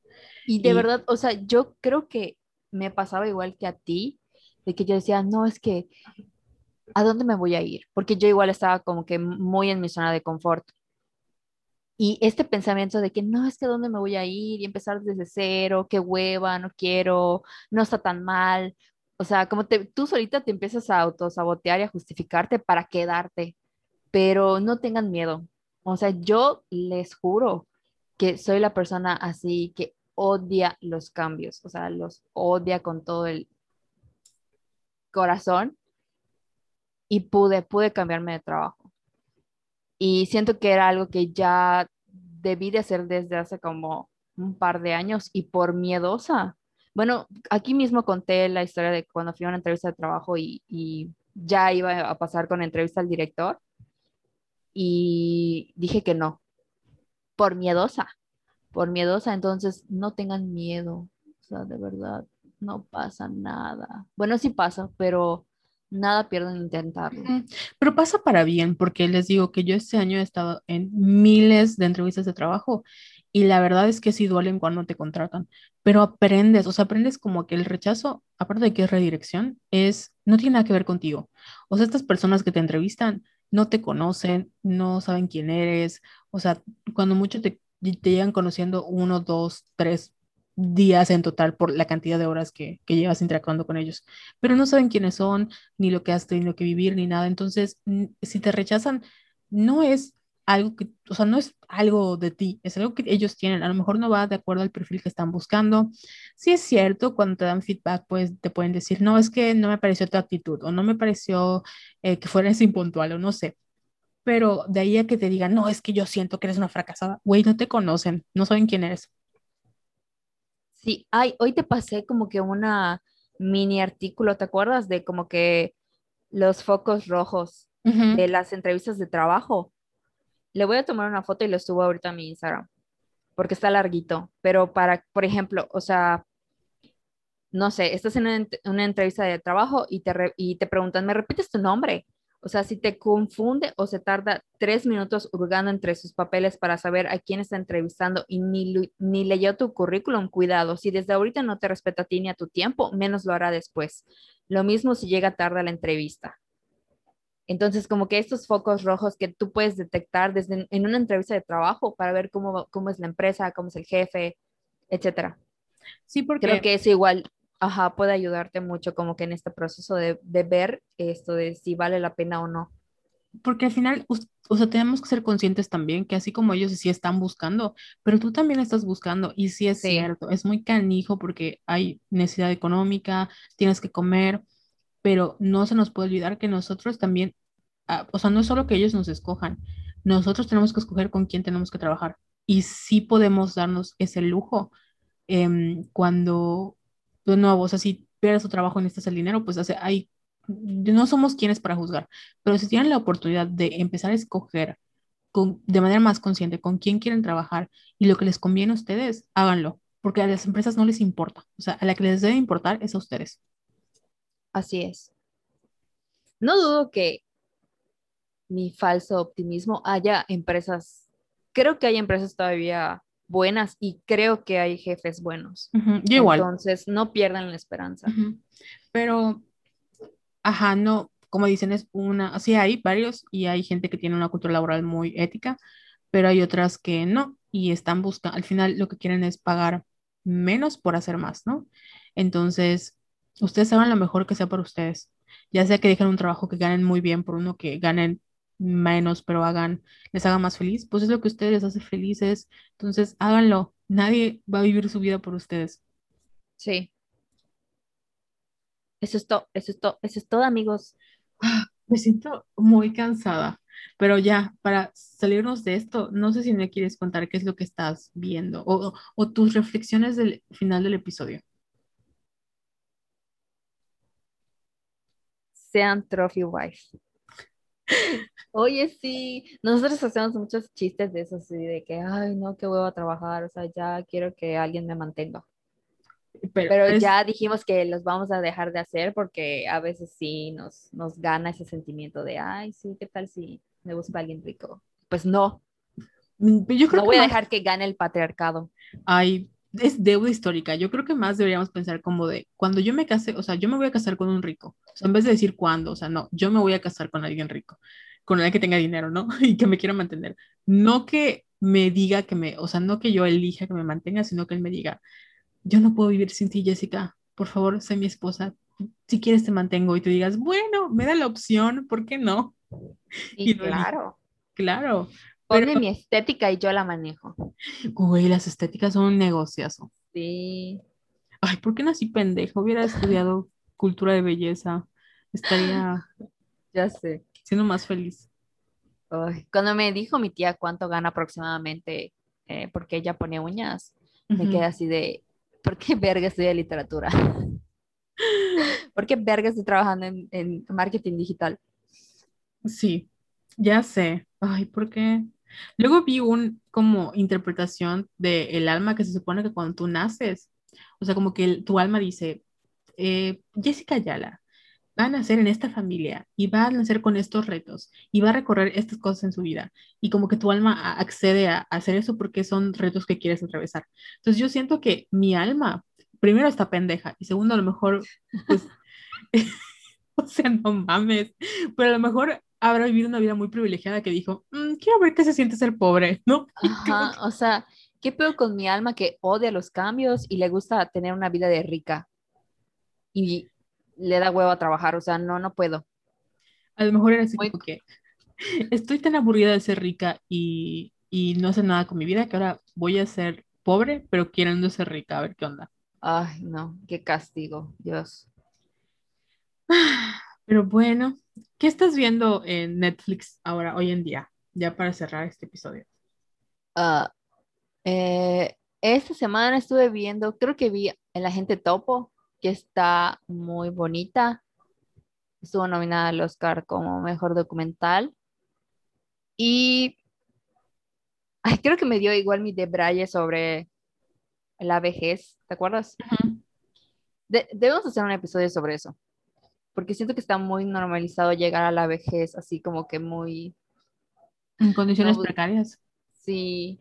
Entonces tenemos que empezar a pensar en nuestros futuros. O sea, ya sé que ah, con trabajo podemos con el presente, pero de verdad no, no es bonito llegar a esa edad así con tantas enfermedades y todo. Ah, bueno, Ujú. eh, vi el agente topo. No Vi otra cosa, pero no me acuerdo ahorita. Y pues sigo viendo Monk. Mm, Perdónenme. No, pues yo tampoco he visto nada. O sea, he estado viendo mm, como he, tenido trabajo nocturno. eh, ay, trabajando en cosas positivas, no mal piensen. Este, pero tampoco lo otro es nada negativo, ¿no? Pero en trabajando cosas este, que tienen que ver con el arte. Eh, he estado viendo otra vez Malcolm el medio y he estado viendo como, como K-dramas o C-dramas que ya vi, pero tenía ganas, como que esta semana tenía ganas de ver cosas tóxicas, así cosas de que vatos que le pegan a la pared, ya sabes, porque no sé. Entonces voy a recomendar uno que es la cosa más tóxica de la vida, pero está buenísimo, buenísimo. Se llama Well Intended Love o algo así como un amor, ay, no recuerdo, pero si lo buscan es Well Intended Love. Es un sí drama, o sea, es un drama chino. La, la, ahí te va la mamada. Resulta que uh, hay una chica que quiere ser actriz y pues resulta que le dicen, güey, te vas a morir, ¿no? Estás muriéndote. Entonces necesitas como un trasplante de plasma, algo así. Y la única persona que tiene como ese trasplante de plasma es un millonario. Entonces esta morra le va a decir al millonario, oye, ¿será que me No puedes... mames. Sí, escuchas, pero escucha, oye, ¿será que me puedes donar tu plasma? Porque, o sea, como que me voy a morir, ¿no? Y yo quiero vivir. Y, y este güey le dice, "Mm, no. Y así como que ella le insiste, le insiste, le insiste, hasta que le dice, bueno, está bien, pero con una condición. Y ella, ¿cuál? Te tienes que casar conmigo. Y ella, "Ah, What? No, ¿cómo crees que me voy a casar contigo, hombre millonario guapísimo? Porque esto es tu plasma para vivir, no me voy a casar contigo. Y pues, obviamente se casan, ¿no? Y esa es como la historia. Es una cosa, no les he contado el plot twist porque hay un plot twist, pero es una cosa tan tóxica que me encanta, me encanta ver así, me, me encanta, lo amo. Y el segundo mm, súper tóxico que amo es, es un K-drama y se llama Los Herederos o The Heirs, The Heirs. Las dos están en Netflix, se pueden ver. Y aquí es un grupo como de Gossip Girl de niños ricos y hay una morrita que igual, o sea, es peor que Marimar, güey, le va muy mal en la vida. O sea, su mamá es una persona que este, ha sido discriminada porque vive, tiene una discapacidad. Entonces, este, su hermana se fue a Los Ángeles y ella este, odia ser pobre, lo odia, pero pues es pobre. Porque conoce a un güey que es así como igual un, un muchacho heredero de algún lugar que está exiliado en Estados Unidos, se conocen, como que se enamoran, son unos morritos, entonces no saben nada del amor, se gustan y como este güey o su mamá es este, empleada doméstica del papá de este güey, o por X o por Y, a esta morra la enlistan en una escuela de niños ricos. Hagan, háganse de cuenta que la escuela donde van todos los RBDs. Y pues ahí le hacen un bullying horrible. O sea, esta morra de verdad sufre mucho, pero lo tóxico del asunto es que el enemigo del el protagonista es el hombre más guapo y tóxico de la vida. Entonces se están peleando por ellos y es la por, por la por la morrita pobre. Es la primera vez en mi vida que yo dije, "Mm, no creo que no estaría mal que este hombre que tiene problemas emocionales y tendencias psicópatas se quede con la protagonista, porque además de guapo, es un hombre que sufre, que no está tan mal en el fondo, solo tiene mommy issues. Y bueno, es una cosa igual muy tóxica que me encantó. Si ustedes quieren verla, es no es como Boys Over Flowers, que también es otro güey tóxico, pero sí está muy, está muy así como de drama adolescente, problemas de niños ricos y nunca van a ser felices hasta que son felices. Oye, se antoja, se antoja un poco de toxicidad, ¿verdad que sí? Sí de pasa. ficción, sí. como que se antoja a él así. O sea, no sé si te enseñé el TikTok que decía, este, como que goodbye, hombres tóxicos en la vida real, pero hola, hombre, hombres tóxicos en ficción. Sí, mejor que sean en ficción. Sí. Y pues bueno, esto ha sido todo por hoy. Tus redes sociales, Jess. Arroba Yesayala 17. Yo soy arroba Venus en Pisces, en Twitter, en Instagram. Muchas gracias por escucharnos en nuestro, eh, nuestro episodio de Mi Verdad, Mi Historias Engarzadas. Tu verdad. Sí. Y pues nos vemos en el próximo episodio. Les deseamos una feliz luna llena en Escorpio, que puedan soltar todo lo que quieran soltar y que este episodio les haya inspirado o les haya, no sé, ayudado en su proceso emocional, que nada más conté mi historia porque quería contarla, perdónenme.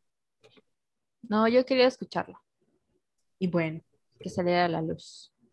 Ya, si en una semana no regresamos, es porque ya nos demandaron. Ay, no, ojalá no nos lleguen mensajes así de, ay, ¿por qué dijeron esto? No sé qué. O sea, no de las personas que nos, de nuestras bellas, de nuestra bella comunidad, sino de los involucrados. Pues hoy sí que el que nada debe, nada teme, ¿verdad? Así es. Y bueno, nos vemos la próxima semana. Bye. Bueno, el próximo episodio. Bye. Bye.